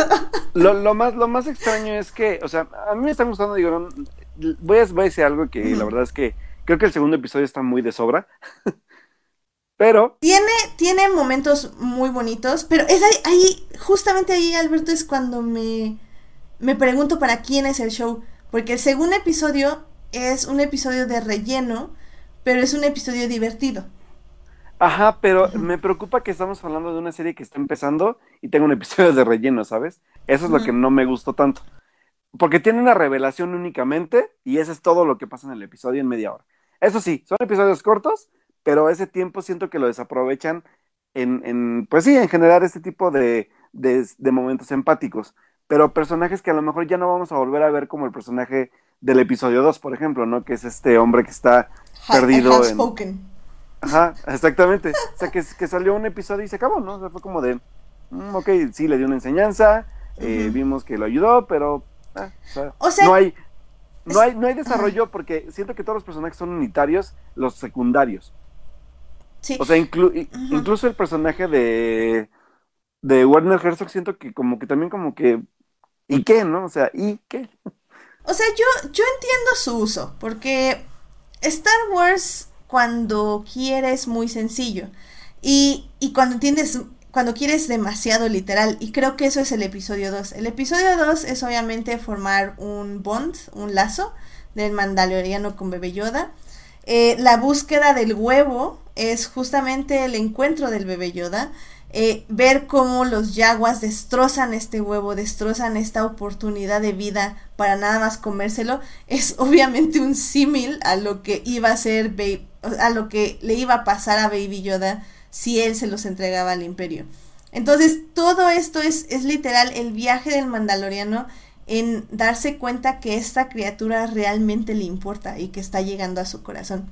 Entonces, por eso entiendo que no es de relleno, pero la forma, o sea, nos estamos tardando Ay, es que no sé, la verdad sí, sí tengo como muchos problemas con la serie porque no sé, se entiendo por qué lo hacen, pero no entiendo por qué no me está gustando cómo lo hacen. Y el segundo episodio es todo el episodio otra vez de darse cuenta que sí le importa el bebé Yoda. Y, y bueno, ahí es importante porque sus compañeros mandalorianos eh, básicamente lo apoyan y, lo tienen. Digo, yo, yo, yo sé que siempre hemos hablado de eso, que nunca va a ser lo que tú quieras como... No, claro, sí, sí, sí. Pero me encantaría que sí ahondaran más en este rollo de, de o sea, ya, ya lo medio dijeron, pero no acaban de ahondar en, en, el, en la situación de los mandalorianos actualmente. Ah, yo, yo creo que lo van a decir. Es que mira, sí, si ya vimos cuál es el ritmo de la serie, estoy 100% apostando que se va a desarrollar. O sea, nada más que se va a desarrollar como en cuatro episodios. O sea... eso es lo que no me gusta. Por eso creo, y estoy muy de acuerdo contigo, que esta serie funciona muchísimo más en maratón. Sí, totalmente, porque esa parte está súper sencillo. Hasta ahorita va muy sencillo. Sí, sí, sí. Y, por ejemplo, muchos dirían que este episodio de los siete samuráis de relleno pero en el desarrollo del Mandaloriano es el más importante. Exacto, sí, a mí no se me hizo de relleno, el de relleno se me hizo el segundo, por ejemplo. Es, y, te digo que a mí, o sea, entiendo por qué se te hizo de relleno, pero sé que no es relleno, porque es justamente el lazo. Entonces como... ¡ah! Sí, porque es cuando lo ve que, ve que, o sea, ve que el bebé, aparte que...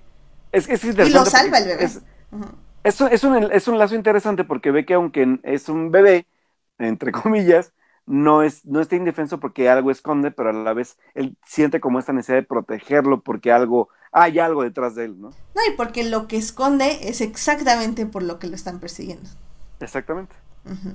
Es importante decir también que, eh, eh, cagadamente platicaba con Joyce exactamente de eso hace rato cuando estábamos hablando, porque hablamos un poco del merchandising y todo, pero yo le decía a Joyce una cosa porque dice, oye, es que, pues, ¿cuándo saldrá mercancía? Porque, pues, tengo, tengo amigos que lo quieren comprar y no sé qué, ¿no?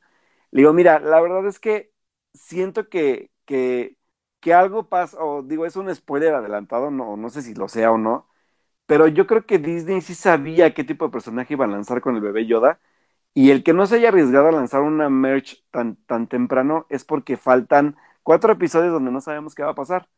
Y la verdad es que me atreví, yo creo que muy tontamente, pero, y yo hizo pensar lo mismo que yo, a decir que a lo mejor el personaje de Baby Yoda solo dura esta temporada, por ejemplo. ¡Ay, qué peligroso! ¡Qué peligroso! Sí, me, ah. atreví a decirlo, pero Joyce también lo pensó, ¿eh? Y, también no, me eh. no, me parece del todo, del todo, este, del todo descabellado. Mm, o sea, pero en, en el aspecto de que lo maten.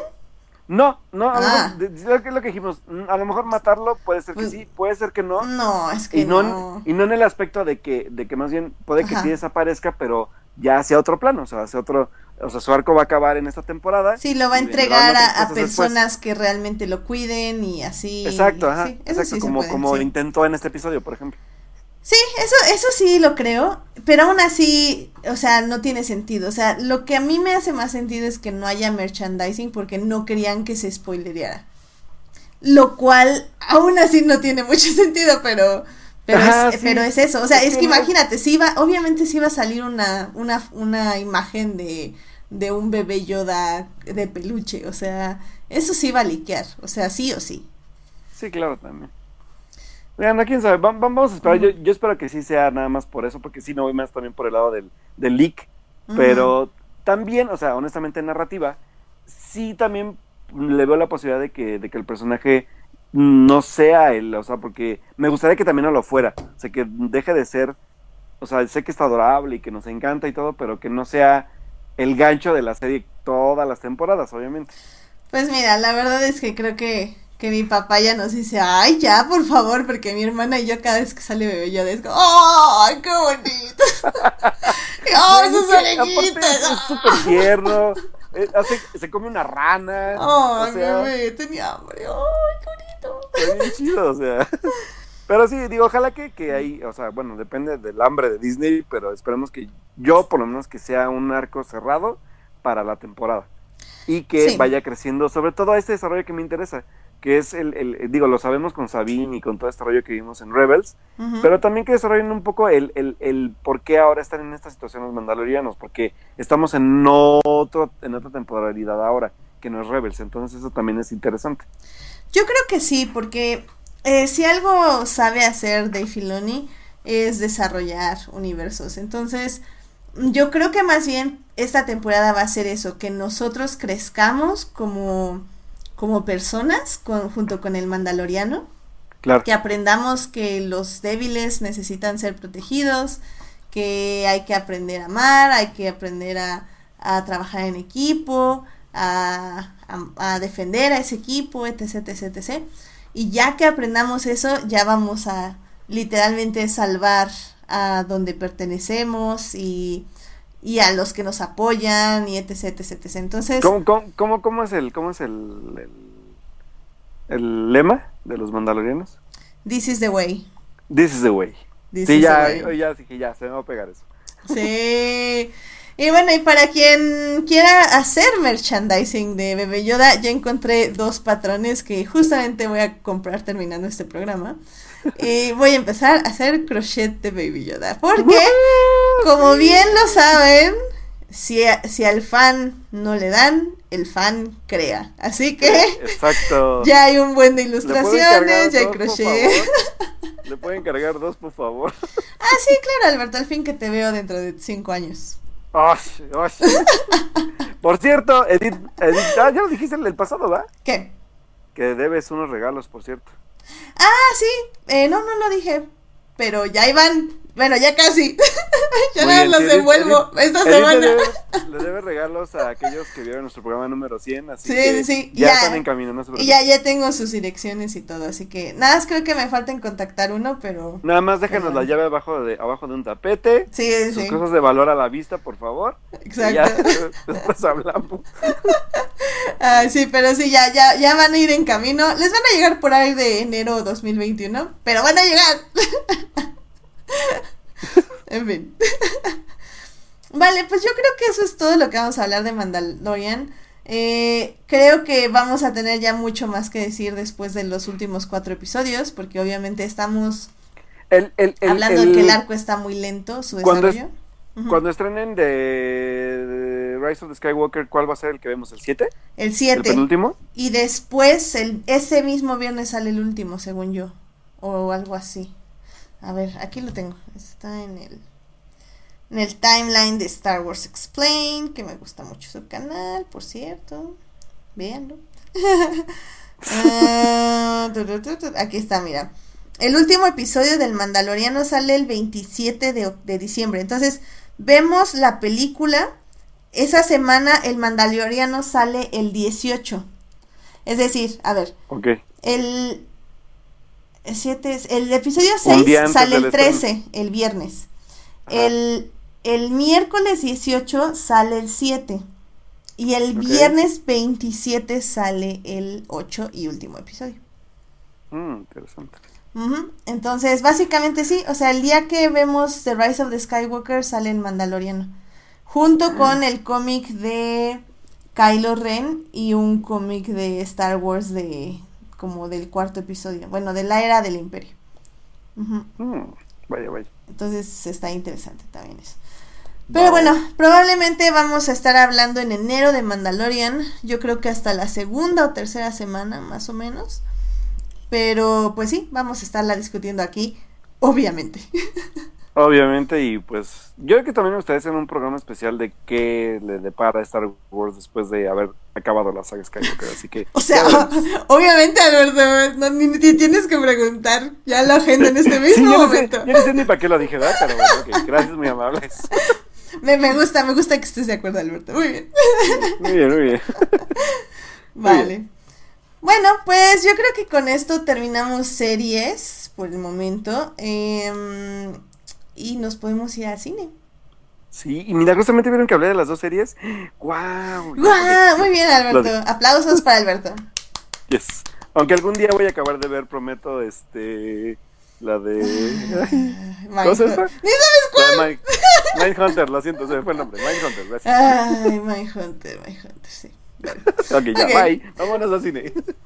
Películas. Cine. Cartelera comercial en Fortnite bien, Alberto, no sé si quieras hablar del estreno. Es que, como ustedes saben, habíamos dicho que se estrenaban Knives Out este fin de semana. Pero, ¡oh, sorpresa! ¡Oh, sorpresa! Eh, se estrenó solo en preestreno, es decir, que nada más estuvo en salas VIP y pues sinceramente la economía no está como para ir a esas estafas de sala. Porque siquiera tuvieran mejor imagen y mejor sonido, pero ni siquiera eso, así que... Por eso tienes que juntar tus, tus visitas semestrales para que te den tu super fanático y te cueste barato. Pues ya sé, pero es que no voy tanto al cine, Alberto. Uno, uno ya ve, ya ve las películas como se deben de ver, en la casa, este, con palomitas. y acostado y con cobijita. Exactamente, así ver en Penguin y con, ay, perdón, y con el gato así en los pies y así, entonces. Ay, claro. Qué mejor cobija que un gato. Exactamente. Entonces, este, pues sí, yo, yo no la fui a ver. Evidentemente la voy a ir a ver el sábado o domingo. Eh, no sé si dejar que Alberto dé su impresión ahora que. no, no, es cierto. no, ayer que lo que iba a decir, pero como Alberto sí es rico y millonario, sí se puede ver. Ah, sí, exacto. Como Alberto sí es rico y millonario y al parecer es más barato ir al cine en Puebla, fue a ver la película. No, porque la vi en México. Ah, o sea, aparte, o sea, como es rico y millonario, puede pagarse su avión a la CDMX, ver la película y regresarse. Que fui al teatro. ah, sí, es cierto. que fui al teatro. ok, paga su avión, llega, va al teatro, va al cine y se regresa en avión, así que. Uy, sí, ahora. ahora. Pero... ADO, líneas, líneas primera clase. Exacto, oye, es primera clase. Ay, no. Pero entonces, pues Alberto, di, ¿qué, ¿qué te pareció la peli? Pero no spoilers, obviamente, y voy a ser muy, muy rapidísimo. Sí, claro, claro. Digo, la verdad es que, digo, si no han visto de qué va Knives Out, Knives Out es una película con un, pues, formato tipo club, como este, este juego de videojuego, juego de mesa donde, pues, tienes que, de todos los personajes que hay, adivinar quién fue el que asesinó al personaje que une a todos estos personajes dentro de una misma casa, que de eso va la película en sí, y Knives Out es una película de misterio, es una película más que de suspenso, para mí fue una comedia, una película llevada con mucho humor. Eso me gustó muchísimo de la película. El humor de Knives Out es eh, no único, pero sí es muy, muy bien cuidado. Está muy bien planteado, tiene muy buenos este, punchlines, son, son en tiempo y en forma y funcionan bien. Y la verdad es que la película también, eh, y eso, eso lo analicé ya que salió la película, fue como de, ya sé que Ryan Johnson ama los giros de tuerca, desde Looper, pasando por The Last Jedi y pasando ahora por Knives Out. Ahora, yo sigo teniendo problemas con, con, con, Ryan Johnson en este rollo de los, de los giros de tuerca, y no es spoiler porque pues, es una película de misterio, y obviamente va a haber dentro de toda la narrativa un montón de giros de tuerca antes de llegar al, al desenlace pues, que va a revelar qué fue lo que pasó en la película lo que sí creo, y voy a decir, atreverme a decirlo, y, ya comparándolo con todo lo que he visto de Ryan Johnson, es que Ryan Johnson es un maldito narrador atascado que no puede darle tiempo a sus giros de tuerca para que respiren. Eso sí, me gustan, me gustan los giros de tuerca que tiene, incluyendo de las Jedi, pero creo que se atasca demasiado y cuando llegamos ya al clímax de la película, ya, ya cansó a sus personajes. Y la verdad es que creo que sí, muchos de los personajes aquí se cansan incluyendo el de, Daniel Craig, que la verdad pudo ser un gran personaje, que tiene mucho futuro si quieren hacer una secuela de la película, porque aparte es un personaje que da mucho para una secuela, pero creo que lo cansó demasiado rápido. O sea, me gustaría ver una película como una segunda parte de otra cosa con este mismo personaje, pero sí siento que se, o sea, lo agota demasiado rápido. Y brilla, brilla, brilla enormemente mi querida Ana de Armas. Está excelente la chamaca como actriz ante un elenco que se la quiere devorar y nunca los deja. O sea, el elenco busca siempre totalmente devorársela. Una Tony Colette literalmente parece el lobo, comiéndosela cada rato que puede, pero no puede. Una Jamie Lee Curtis bastante ácida. Este, por ahí está también nuestro querido Capitán América, ¿cómo se llama? Chris Evans. Chris Evans en uno de los papeles más castrosos que le he visto en la historia, pero que está excelente también. Así que sí, la película es buena, la película es muy interesante, pero yo sí, por lo menos a, a mi forma de ver el estilo de Ryan Johnson, me cansó un poco. Aparte que sí la vi un poco noche, como se lo dije, espero no dormirme. No me dormí, pero sí es un poco cansada verla también a esa hora. Pero está increíble la película, visualmente, el manejo de... ¿Sabes qué? Juega mucho con, con cosas de detalles, o sea, con, con objetos a detalle. O sea, cada, cada detalle de, de, lo que van revelando tiene mucha importancia. Okay. Y hay encuadres muy bonitos, o sea, hay encuadres que son muy memorables para mí. O sea, son encuadres que dices, güey, eso se me va a quedar guardado como por 10 años más, o sea.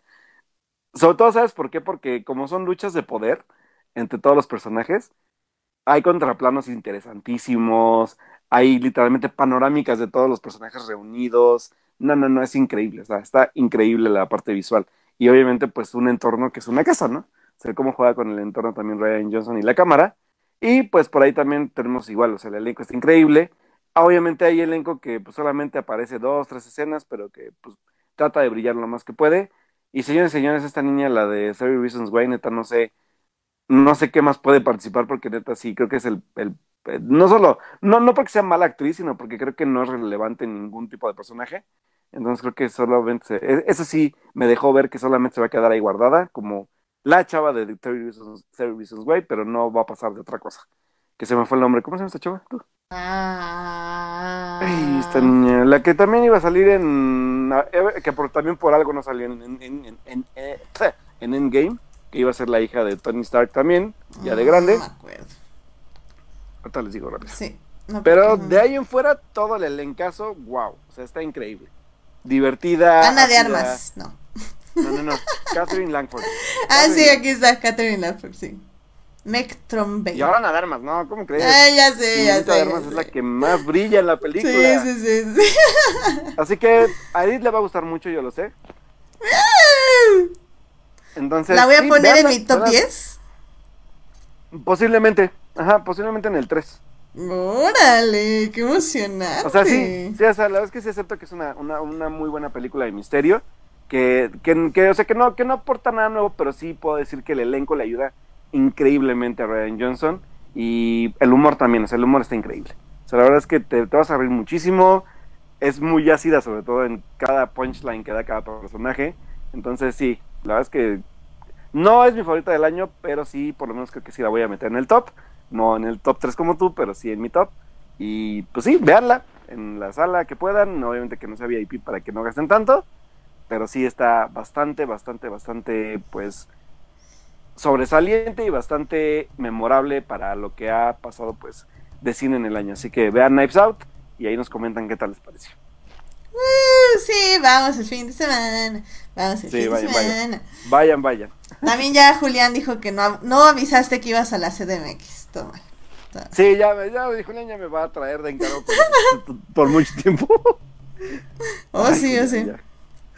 Pero bueno, es que Julián nada más este externa mis sentimientos. Sí, yo sé, yo sé. Muy bien, muchachos. Pero sí, vean Knives Out. Se estrena este fin de semana, aunque Este fin de creo, semana. creo, creo que va a durar hasta el miércoles en salas VIP por si se sienten muy millonarios y quieren pagar, No, pueden gracias. todavía verla. Es que la verdad ir a pagar porque el señor de al lado se esté peleando porque no pasa su tarjeta para el sushi Ajá, que compró, en serio que O porque el, el mesero te pasa enfrente para entregarle al de al lado. sí, no, en serio, y como digo, todavía si dijera, bueno, sí tiene mejores bocinas o mejor, Nah. no, o sea, no, eh, no, gracias. Sí, Mejor compramos nuestro boleto con el pueblo, con la gente. Cálmate tú 4T, Ay, pero en fin, mi Edith 4T. Edith 4T. No con los Pero sí. fifís o algo así. Ándale, no, yo sí fui con los fifis a verla, lo siento. Nah, todo mal, Alberto, todo mal. Pero sí, véanla, está muy padre, les va a gustar mucho. Muy bien, pues otra película que vimos justamente este fin de semana. No, la yo no, yo la vi vimos- hace dos. Ah, bueno, es que Alberto ya quedamos, ya, ya quedamos que es Fifi y la fue a ver al cine. Este, pero yo realmente la vi como Scorsese quería que la viera. Exacto. Es decir, en mi casa con palomitas, mi gato acostado en el piso. No, y ya, y ya después se dio una declaración que dice, bueno, Ah, sí, un- que en un iPad. en un iPad, en un iPad para que la medio disfruten si quieren. Sí, porque No, ya. y deja. Ajá. Ajá. No, y deja, porque ves que se han estado burlando muchísimo. Un, un- un cuate lanzó un- una infografía, digo, por si gustan y no la han visto. Ah, sí, sí, sí, sí, claro. Que pueden verla en episodios porque la película está dividida en episodios. Entonces la pueden ver así, si quieren, y les da como la duración de cada episodio de la película. Que son cuatro Pero episodios. también, pero también pueden verla un minuto por día. Y entonces serían 209 días ¡Qué para que puedan ver! The Irishman. No, es Y que- si no, y si no, pueden verla en Vines de 10 segundos. En 2049 días, porque quieren acabarla de forma muy ligera. No manches, que en serio que hay de payasadas a payasadas. Pero mira, Ay, qué divertido. tengo que confesar que a mí sí me ayudó lo de los episodios. Porque Sí. no, no me acuerdo cómo me, me acordé. El, el final del tercer episodio decía como, para cuando Frank, o bueno, ¿cómo se llama? Sí, era, es Frank, ¿no? Sí, El personaje. sí es Frank, ajá. Cuando, cuando Frank sale de la casa y pone así como, tú vas a saber cuándo y de qué casa y así. Y dije, ok, y no sé, o sea, lo leí y no sé por qué se me quedó como esa idea. Entonces, justamente cuando me estaba preguntando, pues, ¿cuánto le quedará a la película? Pasa, eh, pasa lo que tiene que pasar, Frank sale de la casa y dije, ah, perfecto, ya nos queda un capítulo. Ajá, exacto. Así que me, me funcionó perfecto eso de los episodios. Digo, no los vimos en episodios, pero me ayudó como digo, para saber sí. más o menos cómo iba la película. Y si las identificabas al final de cuentas, ¿no? Sí, que digo, nada más fue ese, porque de los otros, pues la verdad no me acordaba. Pero, Sí, sí. pero justo en el momento que empecé a pensar así como, "Mm, ¿cuánto le faltará? Ya fue como, ah, vientos, un episodio más y ya, excelente. y es Eh, que, bueno, venga, tú di la sinopsis de, de esta obra maestra bueno, que Marvel envidia. que Marvel envidia. Eh, bueno, pues como saben, The Irishman es del director Martin Scorsese, eh, que tiene un básicamente un elencazo que abarca desde Robert De Niro, Al Pacino, Joe Pesci, eh, Harvey Keitel, Rey Normano, Bobby Cannavale, Anna Paquin, etc. Anna Paquin, mi amor. etc, etc, etc. Am, The Irishman básicamente es la vida de el personaje Frank Sheeran que se va a codear con los mafiosos más mafiosos de, de la vida de Estados Unidos, incluyendo a Jimmy Hoffa o Russell Bu- Bufalino, Angelo Bruno, etc, etc. Básicamente estamos viendo que este esta película va a transcurrir en un espacio de ¿qué te gusta? unos Uy, 40 30 años. años, ¿no? Sí, yo creo que sí.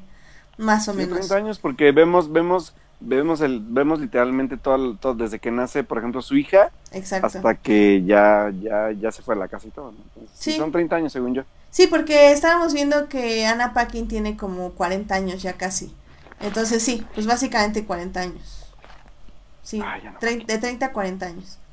Eh, y digo, ¿por qué, ¿por qué no estamos burlando de la duración? Nada más para quien no sepa, es porque, la, bueno, para empezar, la película sí se estrenó en cines, pero muy poquitos. Y esto se debe a que fue una producción de Netflix. Básicamente, en este momento la pueden ver en su suscripción, su suscripción con Netflix. Y, y es que la película dura ni más ni nada menos que 3 horas 29 minutos. Lo cual, sinceramente, todo esto de, del meme, de, de que ay, que larga y bla, bla, bla, bla, como digo, Cuando sinceramente... cuando cuando, cuando cuando empecé a ver la película, un Robert De Niro joven, cuando acabé de ver la película, Robert De Niro viejo. Exactamente, así Merin Penguin. Ese meme, por ejemplo. Ese meme, por ejemplo. O sea, al, al final del día creo que o sea, nos hemos echado maratones más largos, así que no creo que haya ningún problema en que se echen tres horas y media. Y ahí va, ahí va mi, mi unpopular opinion. Ajá. Señores, ¿ustedes que Endgame dura tres horas y se la aventaron sin, sin chistar? Sí, ya, gracias. Y hasta eso que siento que Endgame se me hizo más pesada. O sea, digo, voy, a tener muchos peros de esta película, eh, pero la verdad es que el ritmo no es uno de ellos. sí, no, el ritmo no es nada, nada, nada. Y es que, digo... Pero mira. Vas. Ajá, sí, sí. No, no, no. Y, o sea, igual de, decir, o sea, esta parte como de, de que creo que nos desacostumbramos muchísimo a ver este tipo de, películas de esta duración porque antes en los tiempos de hace, hace tiempo, aunque había algo llamado intermedio, las películas en verdad duraban tres horas. Y aparte, pues, bueno, obviamente los tiempos cambian, pero también antes ir al cine era un literalmente pues un acto de socialite. Entonces, pues también las tres horas la gente se podía pasar literalmente cuatro horas en un, en un, pues un, en un foro de cine y no tenía problema alguno, ¿no? Pero pues al final de cuentas cambian las formas de ver cine, cambian, obviamente estamos en una pues en una sociedad, bueno, en una, en una forma de ver las cosas bastante rápidas y digeribles. Y pues sí, obviamente que llega una película de tres horas, pues sí nos causa un poco de mm, ¿por qué? Y más, obviamente, cuando venimos de declaraciones de Scorsese, donde pues obviamente critica la forma de hacer cine actualmente. Digo que ya lo discutimos y ya analizamos justamente esas declaraciones. Pero bueno, si se quedaron con esa idea, pues sí, sí, Scorsese les criticó, pero realmente lo que criticó, digo, por si se perdieron ese podcast, fue que criticó la manera de hacer cine. Pero pueden ir al podcast a escucharnos hablar de ello. También, y lo, lo desarrollamos bastante bien, la verdad. y, y se hizo. no, es que yo, yo les invito para que nos den rating en este episodio, por favor. Ándale, sí, sí, no estaría mal. De hecho, estaría bien decirles qué episodio, ¿no? Pero ahorita lo busco. El 117. Ah, 117. Ah, perfecto. Bueno, ahí está. Sí, no acabo de hablar de Eso, Así que corran, corran, corran. Eso, vámonos, 117. Pero bueno, rápido antes de, irnos ya directamente con la película, sí aclarar algo porque esta película está basada en hechos reales y el tema principal sí es este tema de, de del, del, líder del sindicato de este, transportistas en Estados Unidos, que es Jimmy Hoffa, que de aquí es como el personaje no principal, pero del cual va a girar toda la, toda la trama acerca de la, del desarrollo de la mafia en Estados Unidos en ese entonces. Obviamente es mafia italiana, así como el padrino, si, si, lo quieren ver así. Ya saben que pues en Estados Unidos fue mucho de, de italianos que llegaron a arraigarse en, en, varios lugares de Estados Unidos y pues obviamente a crear este tipo de mafias para pues, obtener dinero y, y introducirse en la política y muchas cosas. Pero que a final de cuentas, ¿por qué? Y, eso es bien interesante porque la película empieza exactamente así. Cuando empieza a narrar el personaje Robert De Niro en retrospectiva sobre lo que va a contar, habla exactamente de esto de mucha gente sabe quién es Jimmy Hoffa, pero hay jóvenes que no lo saben.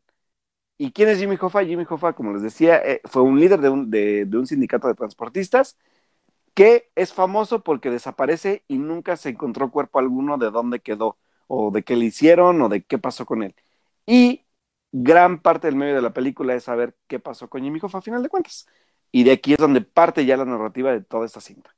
Mm, no, creo que, creo que esa, esa descripción sí sería un poco errónea, porque ah, en este caso ahorita me acordé, justo cuando dijiste eso, me acordé de Tarantino y de Once Upon a Time in Hollywood, que creo que más bien Tarantino sí hace, hace mal lo que hizo bien Martin Scorsese que es que, o sea, Tarantino es como que trató de beatificar una figura que realmente muchos no tenían, no, bueno, al menos hablo de mí, eh, yo no tenía ni la más mínima idea quién era Sharon Tate.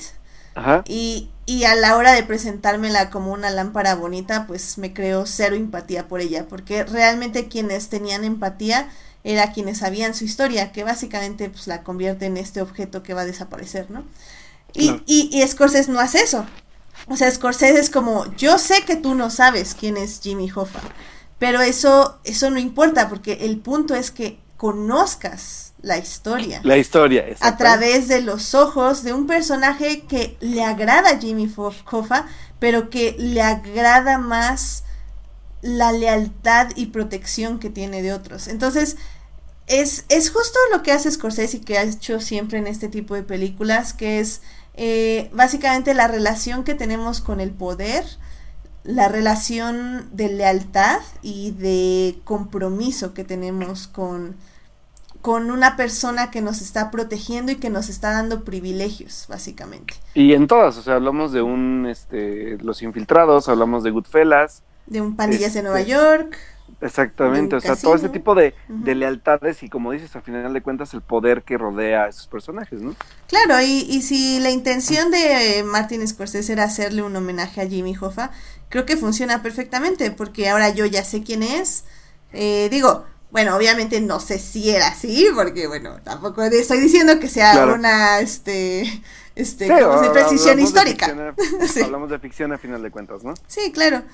Eh, y eso es interesante, o sea, la verdad es que sí nos relacionamos bien con los personajes y entramos con sus dilemas, pero, pero en esencia la película me gustaría referirme a ella como el Forrest Gump de la mafia. A ver, ¿por qué? pues porque finalmente eso es lo que es el personaje de, de Robert De Niro, este Frank... Eh, ¿Cómo se llama? Frank, Frank Sheeran. Frank Sheeran. O sea, está viviendo muchos de los momentos más importantes de la historia de Estados Unidos, obviamente desde el punto de, vista de la mafia italiana. Y él es parte, si no bien fundamental, casi casi hasta incidental de, muchos de esos momentos. O sea, sí, está bien. O sea, no, no digo, no, no estoy, no digo esto porque no me Ahorita te voy, a, te voy a contra, te voy a contraatacar con, bueno, no contraatacar, sino como contraponer algo del, del por qué sí me parece correcto lo que dices, porque al final de cuentas es, un, es un mero espectador que también tiene dilemas morales, pero que al final de cuentas es leal, es leal. O sea, él nada más, él es como una veleta, él va hacia donde el viento va soplando. Claro. Entonces, ahorita te digo por qué, pero, no, pero sí. No, de hecho vas, vas, vas, vas. Realmente ese era mi punto.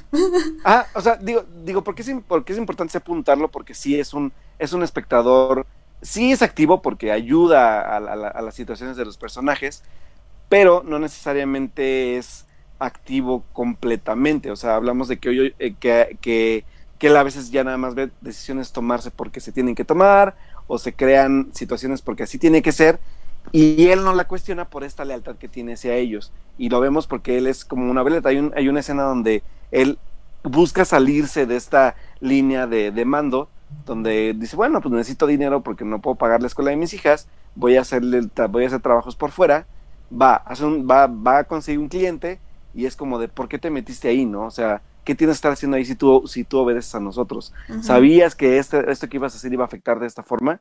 Entonces también es cuando, cuando literalmente Martin sabe que va a sacar un, va, va, a darle a entender al espectador que por más que se quiera salir de la línea de mando de la mafia, él no puede hacerlo porque tiene que responderle a alguien, ¿no? Que es el personaje de, de Joe Pesci, que es el que lo protege todo el tiempo.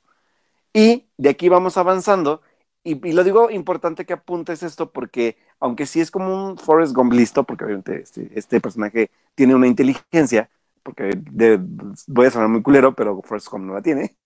Entonces, eh, este... Sí, o sea, es, es la idea de, del personaje que es el... Es, son tus, es tus ojos. O sea, es, es la forma más eh, fácil, entre comillas, porque no es fácil, del narrador de colocarte en eventos importantes de la historia. Sí, como lo de Kennedy, como esta parte de los transportistas que les mencionábamos, todo este tipo de, desarrollos políticos, ¿no? Y este, hay algo bien importante porque sí voy a apuntar que tenemos un elencazo enorme. Tenemos, como dice Edith, a Joe Pesci, tenemos a Al Pacino, que está increíble como Jimmy Hoffa, que la verdad es que creo que el Oscar ya lo tiene en la mano, literalmente. Uh, sí, yo, no yo digo que pero sí es fuerte. Yo lo veo más a él en secundario que a De Niro como principal. ¿eh? Mm, sí, no, no, De Niro creo que está bien, pero sí, no, Al Pacino le pone toda la energía que tiene que ponerle. Cañón, ¿no? Eh? Creo que no está muy diferente de sus personajes más icónicos, pero, pero digo, no, está, está, muy bien. Sí, este, exacto. Sí, digo, y la verdad es que eh, es que sabes por qué me parece relevante porque generaciones que no han visto este tipo de películas que se acerquen a que se acerquen a The Irishman va a ser como de oye qué bien actúa este señor no entonces es como una buena puerta para poder ver otras obras que ha hecho antes no Entonces me parece interesante, sobre todo porque, y lo voy a decir, me parece una, una, una puerta súper accesible hacia el padrino. O sea, es una, es una puerta muy, muy, muy, muy delgada para llegar al padrino de Irishman allá. Mira, la verdad es que no lo había pensado así, ¿eh? Para mí lo es, porque yo, yo Ah. viendo el, el- el que es un personaje, o bueno, un actor que viene dentro del mismo género de cine, es muy fácil poder llegar, por ejemplo, al padrino. Y porque es una trama muy similar. Sí. Sí. y hablamos sí, de dilemas sí. morales también muy parecidos, ¿eh? No, y al final del día digo, creo que lo decíamos ahorita al principio, o sea, eh, eh, Scorsese tiene este tema, o sea, tiene este tema y lo repite, lo repite múltiples veces alrededor de pues todas sus películas, que al menos tienen esta trama de gangsters, ¿no? Y eso me lleva un poco a mi problema con la película, que realmente no es un problema si lo analizan de esta forma, pero es un poco creo que lo que yo decía de Clint Eastwood. eh, cuando estábamos reseñando eh, La Mula, su, pe- La su Mula, última película. O sea, al final del día esto es un sueño guajiro. O sea, Claro. es Scorsese sabiendo hacer lo que hace con una libertad tremenda, o sea, tremenda Oh, sí. en el aspecto que, oye Netflix, quiero, quiero explotar un auto. Ah, sí, claro, es, es, es para alguna escena en específico. No, va a salir dos segundos y ya. Ah, perfecto, sí, explota el auto que Sí, quieras. coches, ajá. es así como, ¿what? o sea, literal Netflix le dijo, haz lo que se te pegue la gana, toma este cheque en blanco y aquí hay otro más por si se te acaba lo que le pongas a este. Y, y que dure lo que tenga que durar, que haga lo que tenga que durar. Y Oye. ojo, no estoy diciendo que sea una mala película, o sea, al final Sí, del claro. día tres horas y media se pasan muy rápido, los personajes, su desarrollo, la forma en que están hechos, hasta tiene, como decíamos, un ritmo muy muy actual, muy bien hecho, la fotografía parece sencilla, no lo es, está muy bien cuidada. Y, y- pero es, es como yo decía de Clint Eastwood, al final del día puede hacerlo con sus ojos cerrados. Y no me interesa de Irishman porque ya he visto, prefiero volver a ver Goodfellas, prefiero volver a ver este Pandillas en Nueva York, porque ya lo he visto hacer. Pero la verdad es que tú ahorita, Alberto, me diste un punto muy interesante, que es que si alguna generación de ahorita sí se atreve a, no le asustan las tres horas y media, que yo espero que no, sí puede acercarse al cine mafiosos a través de Irishman. Y es algo que yo Sí. no había pensado, la verdad. Sí, sí, sí, totalmente.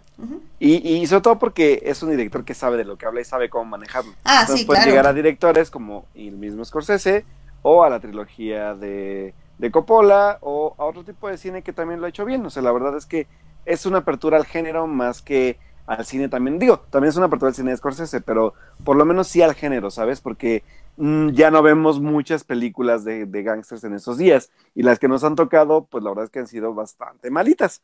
Incluyendo Ay. por ahí Ajá. este, esta de American Gangster, ¿cómo se llama? La de, la de este Emma Stone y Ryan Gosling. Mm, no me acuerdo. La que censuraron, ¿te acuerdas? Que porque tenía una escena de un tiroteo. Otra de una con tu super amigo Johnny Depp y, y Christian Bale, que habla también de, de John Dillinger, que también es un Ah, eso sí me acuerdo, sí. Pero que son películas que han pasado sin pena ni gloria porque el género, pues la verdad es que no lo saben tocar como lo han hecho esos directores. Que es básicamente eh, hablar de gangsters no significa hablar de batallas y peleas y matanzas y todo. Se trata Claro. acerca del dilema de poder y cómo manejarlo. Que es- y es lo que digo, o sea, tanto Clint Eastwood como Martin Scorsese hacen estas cosas, estas películas con los ojos cerrados y son unas obras de arte. Pero bueno, la verdad es que creo que es un poco injusto comparar a Martin Scorsese como Clint Eastwood porque Sí, no, pero- Clint Eastwood pero- realmente siento que realmente sí son sueños yaguajiros, pero Martin Scorsese sigue teniendo un discurso y eso es lo que me agrada. Y, algo de lo que, o sea, y, ya sobre este punto que dices que, que también no habías como, como previsto, es bien interesante porque nosotros, pues digo, de todo lo que ya hemos visto a lo largo de nuestra vida, ya no nos sorprende tanto porque ya los hemos visto hacer esto. Pero a, eso me, a eso voy también, o sea, si yo tengo un, un sobrino, un hijo o un amiguito o algo, no sé, o sea, que, que tengan, o sea, que no hayan visto ese tipo de cine antes, acercarse a The Irishman, porque aparte, como lo dices, es una película que es muy accesible en su forma de hablar las cosas, es muy divertida, tiene muy buena Es producción. divertida, sí, claro. porque es divertida, aparte de todo es muy divertida, o sea, Al Pacino tiene punchlines interesantísimos, incluyendo el de los italianos, está padrísimo. Entonces, sí es una forma de decir, oye, hay un género nuevo o que a lo mejor no has visto, que puedes acercarte ya más para en retrospectiva con otras obras que son mayores y que son más importantes y que hablan también estos tipos de temas de formas más interesantes, ¿no? Entonces creo que The Irishman es buena por eso. Y algo que también iba a apuntar hace rato también sobre este detalle de, cómo ver, cómo es esta parte de, del espectador Robert De Niro de lo que va viviendo, sí quiero hacer mucho énfasis en el personaje de Anna Paquin, porque Anna Paquin es una contraespectadora de todo lo que vamos viendo también nosotros y que creo que si cuando la vean o si ya la vieron no me van a dejar mentir. Anna Paquin también es uno de los personajes más importantes de la película, pese a que sale muy poco tiempo. ¿Por qué? Porque ella es testigo de todo eso, es el único personaje que cuestiona la perspectiva del personaje de Robert De Niro a lo que está pasando. Sí, y de hecho creo que es hasta importante porque, em, digo, y, lo he dicho yo muchas veces, o sea, eh, el problema que tenemos con mucho de este cine es que no hay mujeres y, y se, o sea, se puede justificar, o sea, ya, ya le criticaban a Martin Scorsese que por qué no había mujeres en su película, este, la de The Silence, que pues básicamente era porque eran puros monjes en un monasterio, ¿no? Entonces, eh, o sea, se entiende que, no haya otro tipo de personajes, o sea, que no haya personajes, en este caso afroamericanos, o bueno, que hay uno que otro, pero bueno, no tienen obviamente pues, relevancia para la historia, ¿no? Pero me gusta mucho que Martin Scorsese entiende que, que si bien las mujeres no van a tener un papel relevante en el aspecto de un papel protagónico en su historia, sí les da el, fondo y la relevancia y el juicio en, en muy escenas muy pequeñas, pero muy como muy penetrantes se podría decir, porque justo como dices, el personaje de Anna Paquin es una niña que no habla, que solo está mirando. Y su mirada, la forma en la que dura la toma de su mirada, la forma en que ve a su padre, la forma en que su padre piensa sobre ella y al final del día lo que él, como la forma en que él la tiene presente es como súper importante. También el papel en cómo describe a las esposas y, nada más tenemos un momento de una esposa eh, que justo ve a su esposo llenar, llegar a, su casa lleno de sangre, en la camisa llena de sangre. Uf, y, nada más, muy fuerte. Y nada más le dice como, quítate los zapatos, métete a bañar, eh, yo me deshago de la ropa. Y ya, o sea, es, algo súper sencillo, dura, ¿te gusta 30 segundos? 40, no, bueno, no, bastante, es un poquito más porque sí hay muchas pausas. Y ya, o sea, al final del día creo que lo que muchas veces pedimos no, o sea, digo, lo ideal obviamente sería mismo tiempo en pantalla con la misma cantidad de diálogos, pero al menos que, las mujeres sean reconocidas como un, papel importante dentro de tu historia. Y digo, tal vez es poner la barra muy baja, pero al mismo tiempo no, es, es muy complicado realmente. Podemos y que me gusta este, este, este, inicio de la película donde literalmente, o sea, también saben, sabes que tienen un mando sobre la vida de ellos, ¿no? Claro. O sea, esta parte de de, de yo voy a fumar porque quiero fumar, tú no me lo vas a prohibir. O sea, y es como de, bueno, pues que se vayan a fumar, ¿no? Por ejemplo.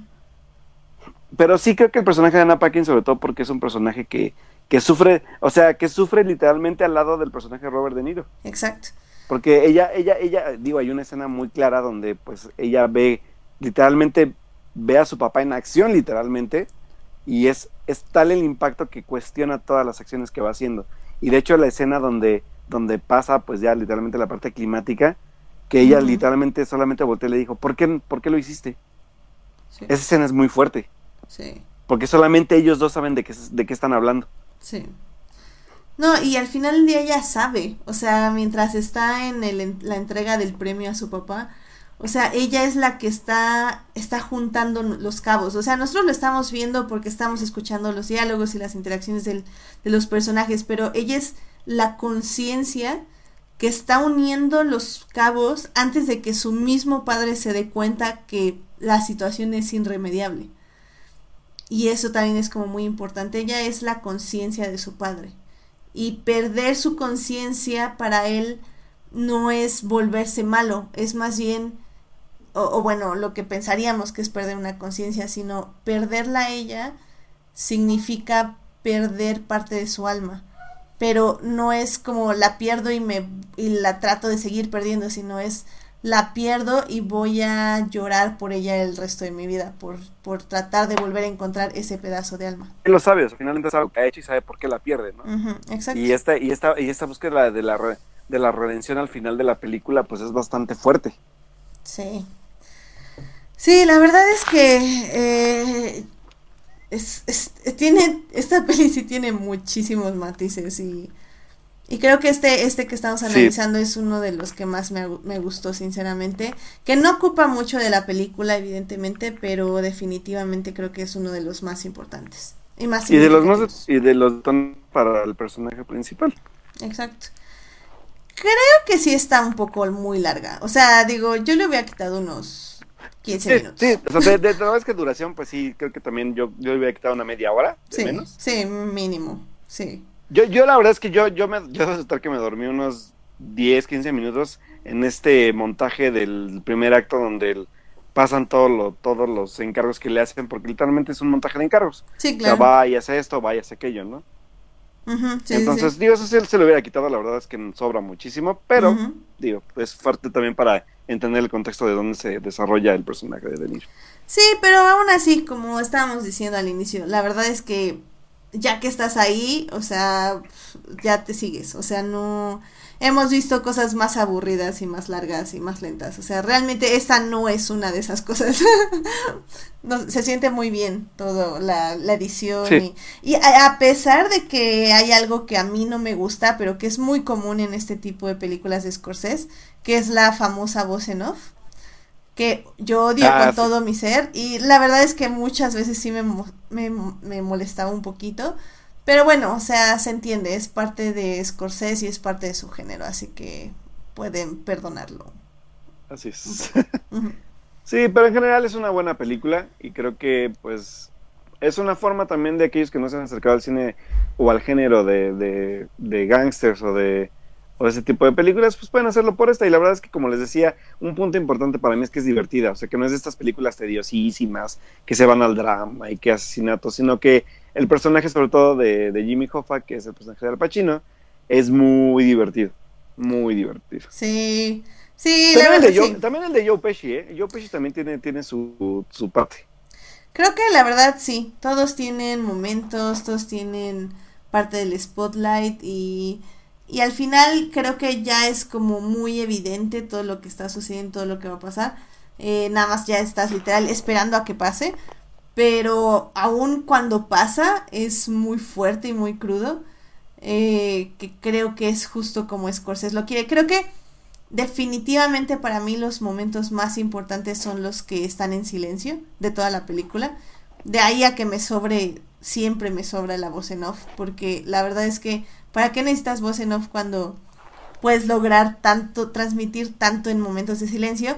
Que, ok, entiendo por qué es la voz en off. La voz en off es para explicarnos la historia e históricamente lo que está sucediendo, pero para mí me hubiera dado una, una película solo en silencio y para mí hubiera estado increíble. Hay algo que me, que me gusta del, del, de la voz en off, pese a que yo también creo que pudo, bueno, sí necesita en algunos aspectos, es ese acercamiento que te digo, ¿sabes? Como de como de, como, a lo mejor va a sonar muy, muy, muy raro, pero como de esta historia de como de que en verdad es un abuelito o una persona mayor que acerca generaciones nuevas a contarte algo que sí pasó. ¿Sabes? Sí, sí, no, y, y por eso te digo, o sea, estoy de acuerdo. O sea, al final del día esa es la película que quería contar y, la balanceo con las dos cosas, con los silencios y con la historia. Y está bien. O sea, lo que me refiero es que, o sea, al final del día a mí dame mil veces eso a la historia, pero igual, o sea, creo que eh, ya saben que cuando me gusta una película eh, me lleno de contradicciones, porque al final del día sí me gusta que me expliquen, porque si no, entonces me sale un Once Upon a Time, donde pues ni qué fregados entiendo, ni qué fregados sé, y pues me vale tu película, porque pues sinceramente soy una ignorante de la historia de los ochentas. Y pues sí, Este, entonces, tal vez aquí no lo hubiera necesitado porque creo que aquí sí hay personajes desarrollados, no solo lámparas que caminan y se ven bonitas. Claro. Entonces, Que- que- aunque que, no tuviera la historia, Ana- hubiera empatizado con ellos. Anna Paquin pudo haber sido una lámpara y fue totalmente un personaje importantísimo. Exacto, o sea, es que es eso, es que creo que eso es súper importante porque no, no que tenga, no que no hable una mujer quiere decir que es una lámpara. O sea, tienes que hacerla hablar con su actuación, con los ojos, con la relevancia en la historia y ponerla nada más paseando y siendo feliz y sonriendo, eso no es un desarrollo y no es una importancia, es muy diferente. Por eso siempre decimos que es muy diferente la mirada de, de un director hombre a la mirada de una directora mujer. Y, y Scorsese sabía, o sea, que esta mujer es la conciencia, es la justicia, es este, es básicamente, pues eso, es, es lo más importante del, del alma del personaje de Robert De Niro. Entonces, eh, la maneja como tal, o sea, no es una lámpara, es un personaje, y eso es lo importante. Sí, totalmente. Sí, vean The Irishman, la verdad es que los acerca bastante bien a ese tipo de cine, actuaciones interesantes, muy buenas, debo decir. La producción está increíble. Por ahí está el detalle también que quiero preguntarle a Edith qué le pareció el maquillaje CGI. Que de Ah. repente me saca un poco de, de- de onda, pero no se ve tan mal. La verdad es que a mí no me sacó nada de onda. O sea, o sea, sí sabía que era. CGI, Ah, pero no, ¿eh? El primer, súper bien. encuentro entre, el primer encuentro entre De Niro y Pesci se me hace muy raro. Se ve muy raro. Porque aparte la iluminación está muy extraña.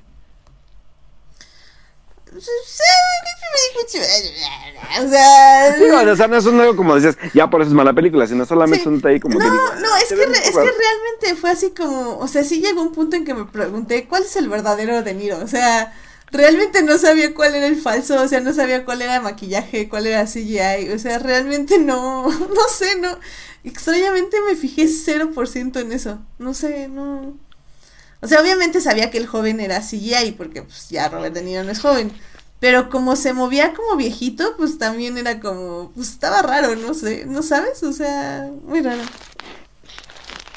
sí, un poco raro. O sea, Ah, pues también, la verdad es que la película está muy bien. sí, sí, no, o sea, al final del día creo que es eso, o sea, eh, pues qué bueno que Scorsese usó, pues básicamente todo lo que le dieron, todo el dinero para hacer algo súper padre y pues ya, o sea, al final del día contó la historia que quería contar y pues qué bueno por él. Sí, Dale bien, dinero a y, digo, para aquellos que disfruten cine de Scorsese y de este tipo de cine, pues adelante, vayan a ver. Y pues igual puede servir de pretexto para que acerquen a alguien más este tipo de cine y si no le gusta no hay problema, o sea, Sí, pero por lo menos hacer el acercamiento. ¿Cuál, ¿Cuál recomendarías tú, Alberto? De Scorsese, así ¿De nada este más tipo de cine? Sí. Ah, ¿de Scorsese? sí, de este tipo de cine de creo- Scorsese.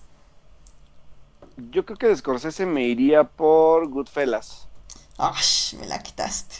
Es que Goodfellas es como lo más cercano a esta. Sí, de hecho, súper cercano está.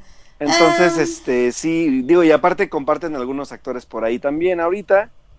Entonces es como, eh, es muy parecida o en- en narrativa por lo menos. Así que creo que sí sería como una buena, una buena double feature, pero no creo que de, do- de un día, porque sí duran mucho. Sí. Pero sí, este, que la puedan ver después. Sí, y pues. ven el padrino, por favor. Por sí. cierto, el padrino va a estar, va a estar en diciembre en la Cineteca. Las tres partes, una por semana, una por, bueno, una cada fin de semana de diciembre. Así que pues si pueden ver el padrino, adelante. La neta es que, que no, no, no hay, no hay obra más importante de gangsters que el padrino. Y ya verán, porque obviamente la 3 se la pueden ver en su casa, pero la 1 y la 2 obligadas en cine, señores. Sí, y nada más ahí sí yo, yo le llevaría con una advertencia.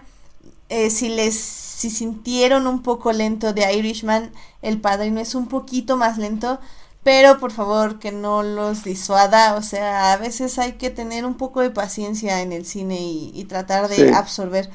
Eh, creo que eh, mucha gente, bueno, estamos muy ama- mal acostumbrados a estos nuevos tipos de edición. Y a veces un ritmo más lento puede ser igual de bonito y beneficioso, van a ver. O sea, ustedes vayan, sí. siéntense y disfruten. No tengan pendientes después porque van a estar pensando en los pendientes. Nada más, siéntense y disfruten. Totalmente. Vayan, vayan a ver más cine de mafiosos. Sí, y yo pondría, ya que me ganaste Goodfellas, eh, que no es de mafiosos, pero pues casi casi. la verdad, la de, la de pandillas de Nueva York. Creo que es la más comercial de Scorsese, pero, pero es la más... Ajá, pero es, es la que tiene creo que un arco muchísimo más claro, o sea, es como el camino de la venganza, la seducción del poder, la traición del poder y el camino a otra vez a la venganza, pero sabiendo ya lo que es el poder, lo cual es muy diferente. Muy interesante. Sí, y aparte la producción está increíble. Ufa, la producción es lo máximo. Sí, me gusta mucho. Y vaya que sí. Eh, bueno, pues este Fabiola en el chat nos está diciendo que el CGI creo que sí te saca un poco de onda y sobra, pero es un mero tecnicismo comparado con todo lo demás. Claro, totalmente. Y este Julián dice que también en las series debe uno de tener paciencia, que disfruten a Baby Yoda y así. sí, digo, eh, eh, creo que sí con el Mandalorian no es que quiera que pasen más cosas, es que sí, al menos sí creo que no es una serie para ver día a día. Creo que sí, digo, cada semana. Más bien sí es una serie muy maratoneable. Y ya que sabemos ese ritmo, ya podemos esperar eso, sinceramente. Del, o sea, muy poca trama. Y si no la han visto, porque obvious reasons, este... Ah, sí. Dios, cuando llegue, cuando llegue Disney Plus o si la quieren ver en otros formatos, Pueden, incluso yo recomiendo que sí, mejor se esperen a que esté la serie completa para echársela en, un día, la verdad. Sí, no, y la van a disfrutar un montón. O sea, se les va a pasar, o sea, los episodios se pasan rapidísimo y todo. Entonces, les va a gustar mucho. Digo, al menos los episodios que llevamos ahorita, claramente. Claro. Muy bien, Alberto. Pues yo creo que con eso podemos terminar el programa, que, que nos echamos las dos horas. Estuvo interesantísimo. La verdad es que hablamos de un montón de cosas. Sí, y poquito, pero bien. Que eso es lo bueno. Muy, muy interesante. Y la verdad es que, sobre todo, también me gustó mucho de que hablas acerca de, de Fallen Order, porque la verdad es que no sabía de qué trataba el juego hasta ahorita. Entonces, la verdad, también se me antoja ver un poco de, los cinemáticos que viste. Así que tenemos muchas cosas que ver y, y seguir, sobre todo, porque tenemos que seguir X Materials. Seguimos por ahí, pues, obviamente, Mandalorian. Y eh, por ahí, pues bueno, yo la verdad es que eh, por ahí Julián nos recomendó un anime que apenas voy a empezar a ver. Pero sí, efectivamente, como decía Alberto, eh, la próxima semana vamos a estar hablando de un anime. Sí, claro, sí, continúa lo del anime que nos recomendó Julián. Sí, eh, que ahorita no me acuerdo del nombre, ¿tú lo tienes? Espera, te lo digo en unos 10 segundos, son... Claro, claro. 9, 8, 7, 6, 5, 4, 3, 2, 1, espera. ya sé, yo también estoy abriendo Twitter. Um... Se llama. El anime se llama. Este... Kimetsu no Yaiba. Salud. Eso mero. Sí, Kimetsu, no Yaiba habla rapidísimo de la era Teisho de Japón, donde un personaje se gana la vida vendiendo carbón y descubre que su familia ha sido asesinada por un demonio. ñaca, ñaca, ñaca. Ah, Así que, pues, vamos a ver de qué tal. Sí, vamos, a, ver qué tal. Y obviamente, pues vamos a tener invitado especial, dos invitados especiales, si no mal recuerdo. Entonces, va a ser ya nuestros previos a, bueno, nuestro primer episodio de, no, nuestro segundo episodio de diciembre. Eh, vamos a hablar de anime por primera vez en este programa. Jay, no tenemos cortinilla. Nay. Este. Luego. Alberto y Edith grabando ahorita a las 2 de la mañana la cortinilla. Cortinilla anime. y este. Y luego, obviamente, vamos a tener nuestro especial Las Crisis Infinitas. Porque recuerden que eh, se estrenan los episodios el 8 y 9, si no mal recuerdo. Sí, 8 y 9 se estrenan eh, los dos primeros episodios de Las Crisis Infinitas. Por lo tanto, vamos a tener a Monse y a Melvin que se autoinvitaron para hablar de ello, pero hasta el 16 de diciembre.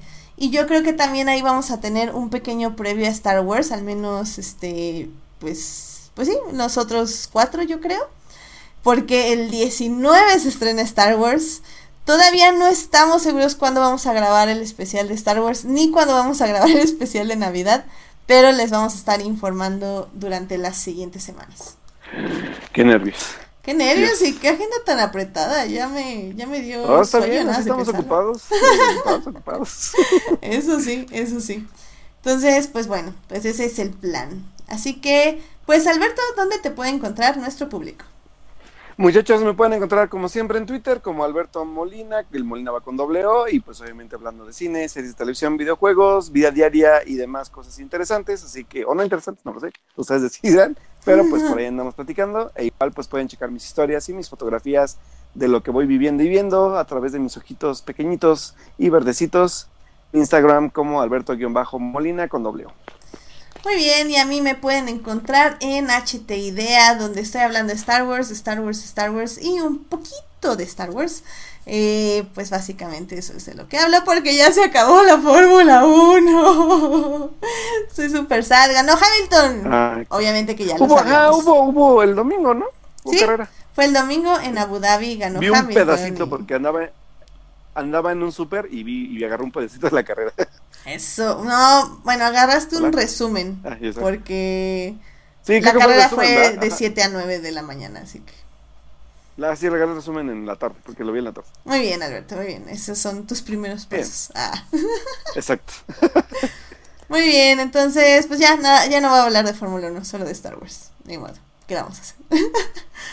y bueno, eh, muchísimas gracias a quienes nos acompañaron en vivo. Estuvo Julián García, estuvo Fabiola Olarte, muchas gracias que nos acompañaron hasta el final. Héctor Guerra también estuvo por ahí un rato, Uriel Botello también estuvo acompañándonos. Muchas gracias por estar en el programa. También muchísimas gracias a quienes nos oyen en vivo durante la semana en Heartis, Spotify y en iTunes. Recuerden que este programa estará disponible ahí a partir del miércoles tempranito a primera hora. Así será. Y pues bueno, ya les dijimos, el próximo programa vamos a hablar de anime. eh, probablemente también les dé una reseña rápida de Knives Out. Y tal vez ya les diga así rapidísimo de Force Collector si me gustó o no el libro que estoy leyendo. Porque pues básicamente ya se los reseñé un poco aquí. Entonces, es eso. Y pues ya, Ya se nos preparémonos fue el año, ayuda. para despedir el año. Ayuda. Muy bien, muy bien, muchachos, muy bien. Y ya voy a, ya ya vamos a cumplir un año más. Ah, la ya ni me digas que, que mi Ruby me deprimió la otra vez con eso. Pero bueno, no importa, no lo No pensé. importa, la juventud es, es mental, no es física. Sental, en mi espalda. Ay, mi rodilla. Ay, pero en fin. Pues Muy bien, bueno, muchachos, pues gracias a los que nos acompañaron en el chat. Un, saludo a todos. bueno, pues cuídense mucho. Bonita semana. Cuídate, Alberto. Nos Adiós, vemos Edith. y nos Buen- escuchamos. buen- digo, buen inicio de semana. Cuídense. Buen inicio de semana. Adiós. Bye.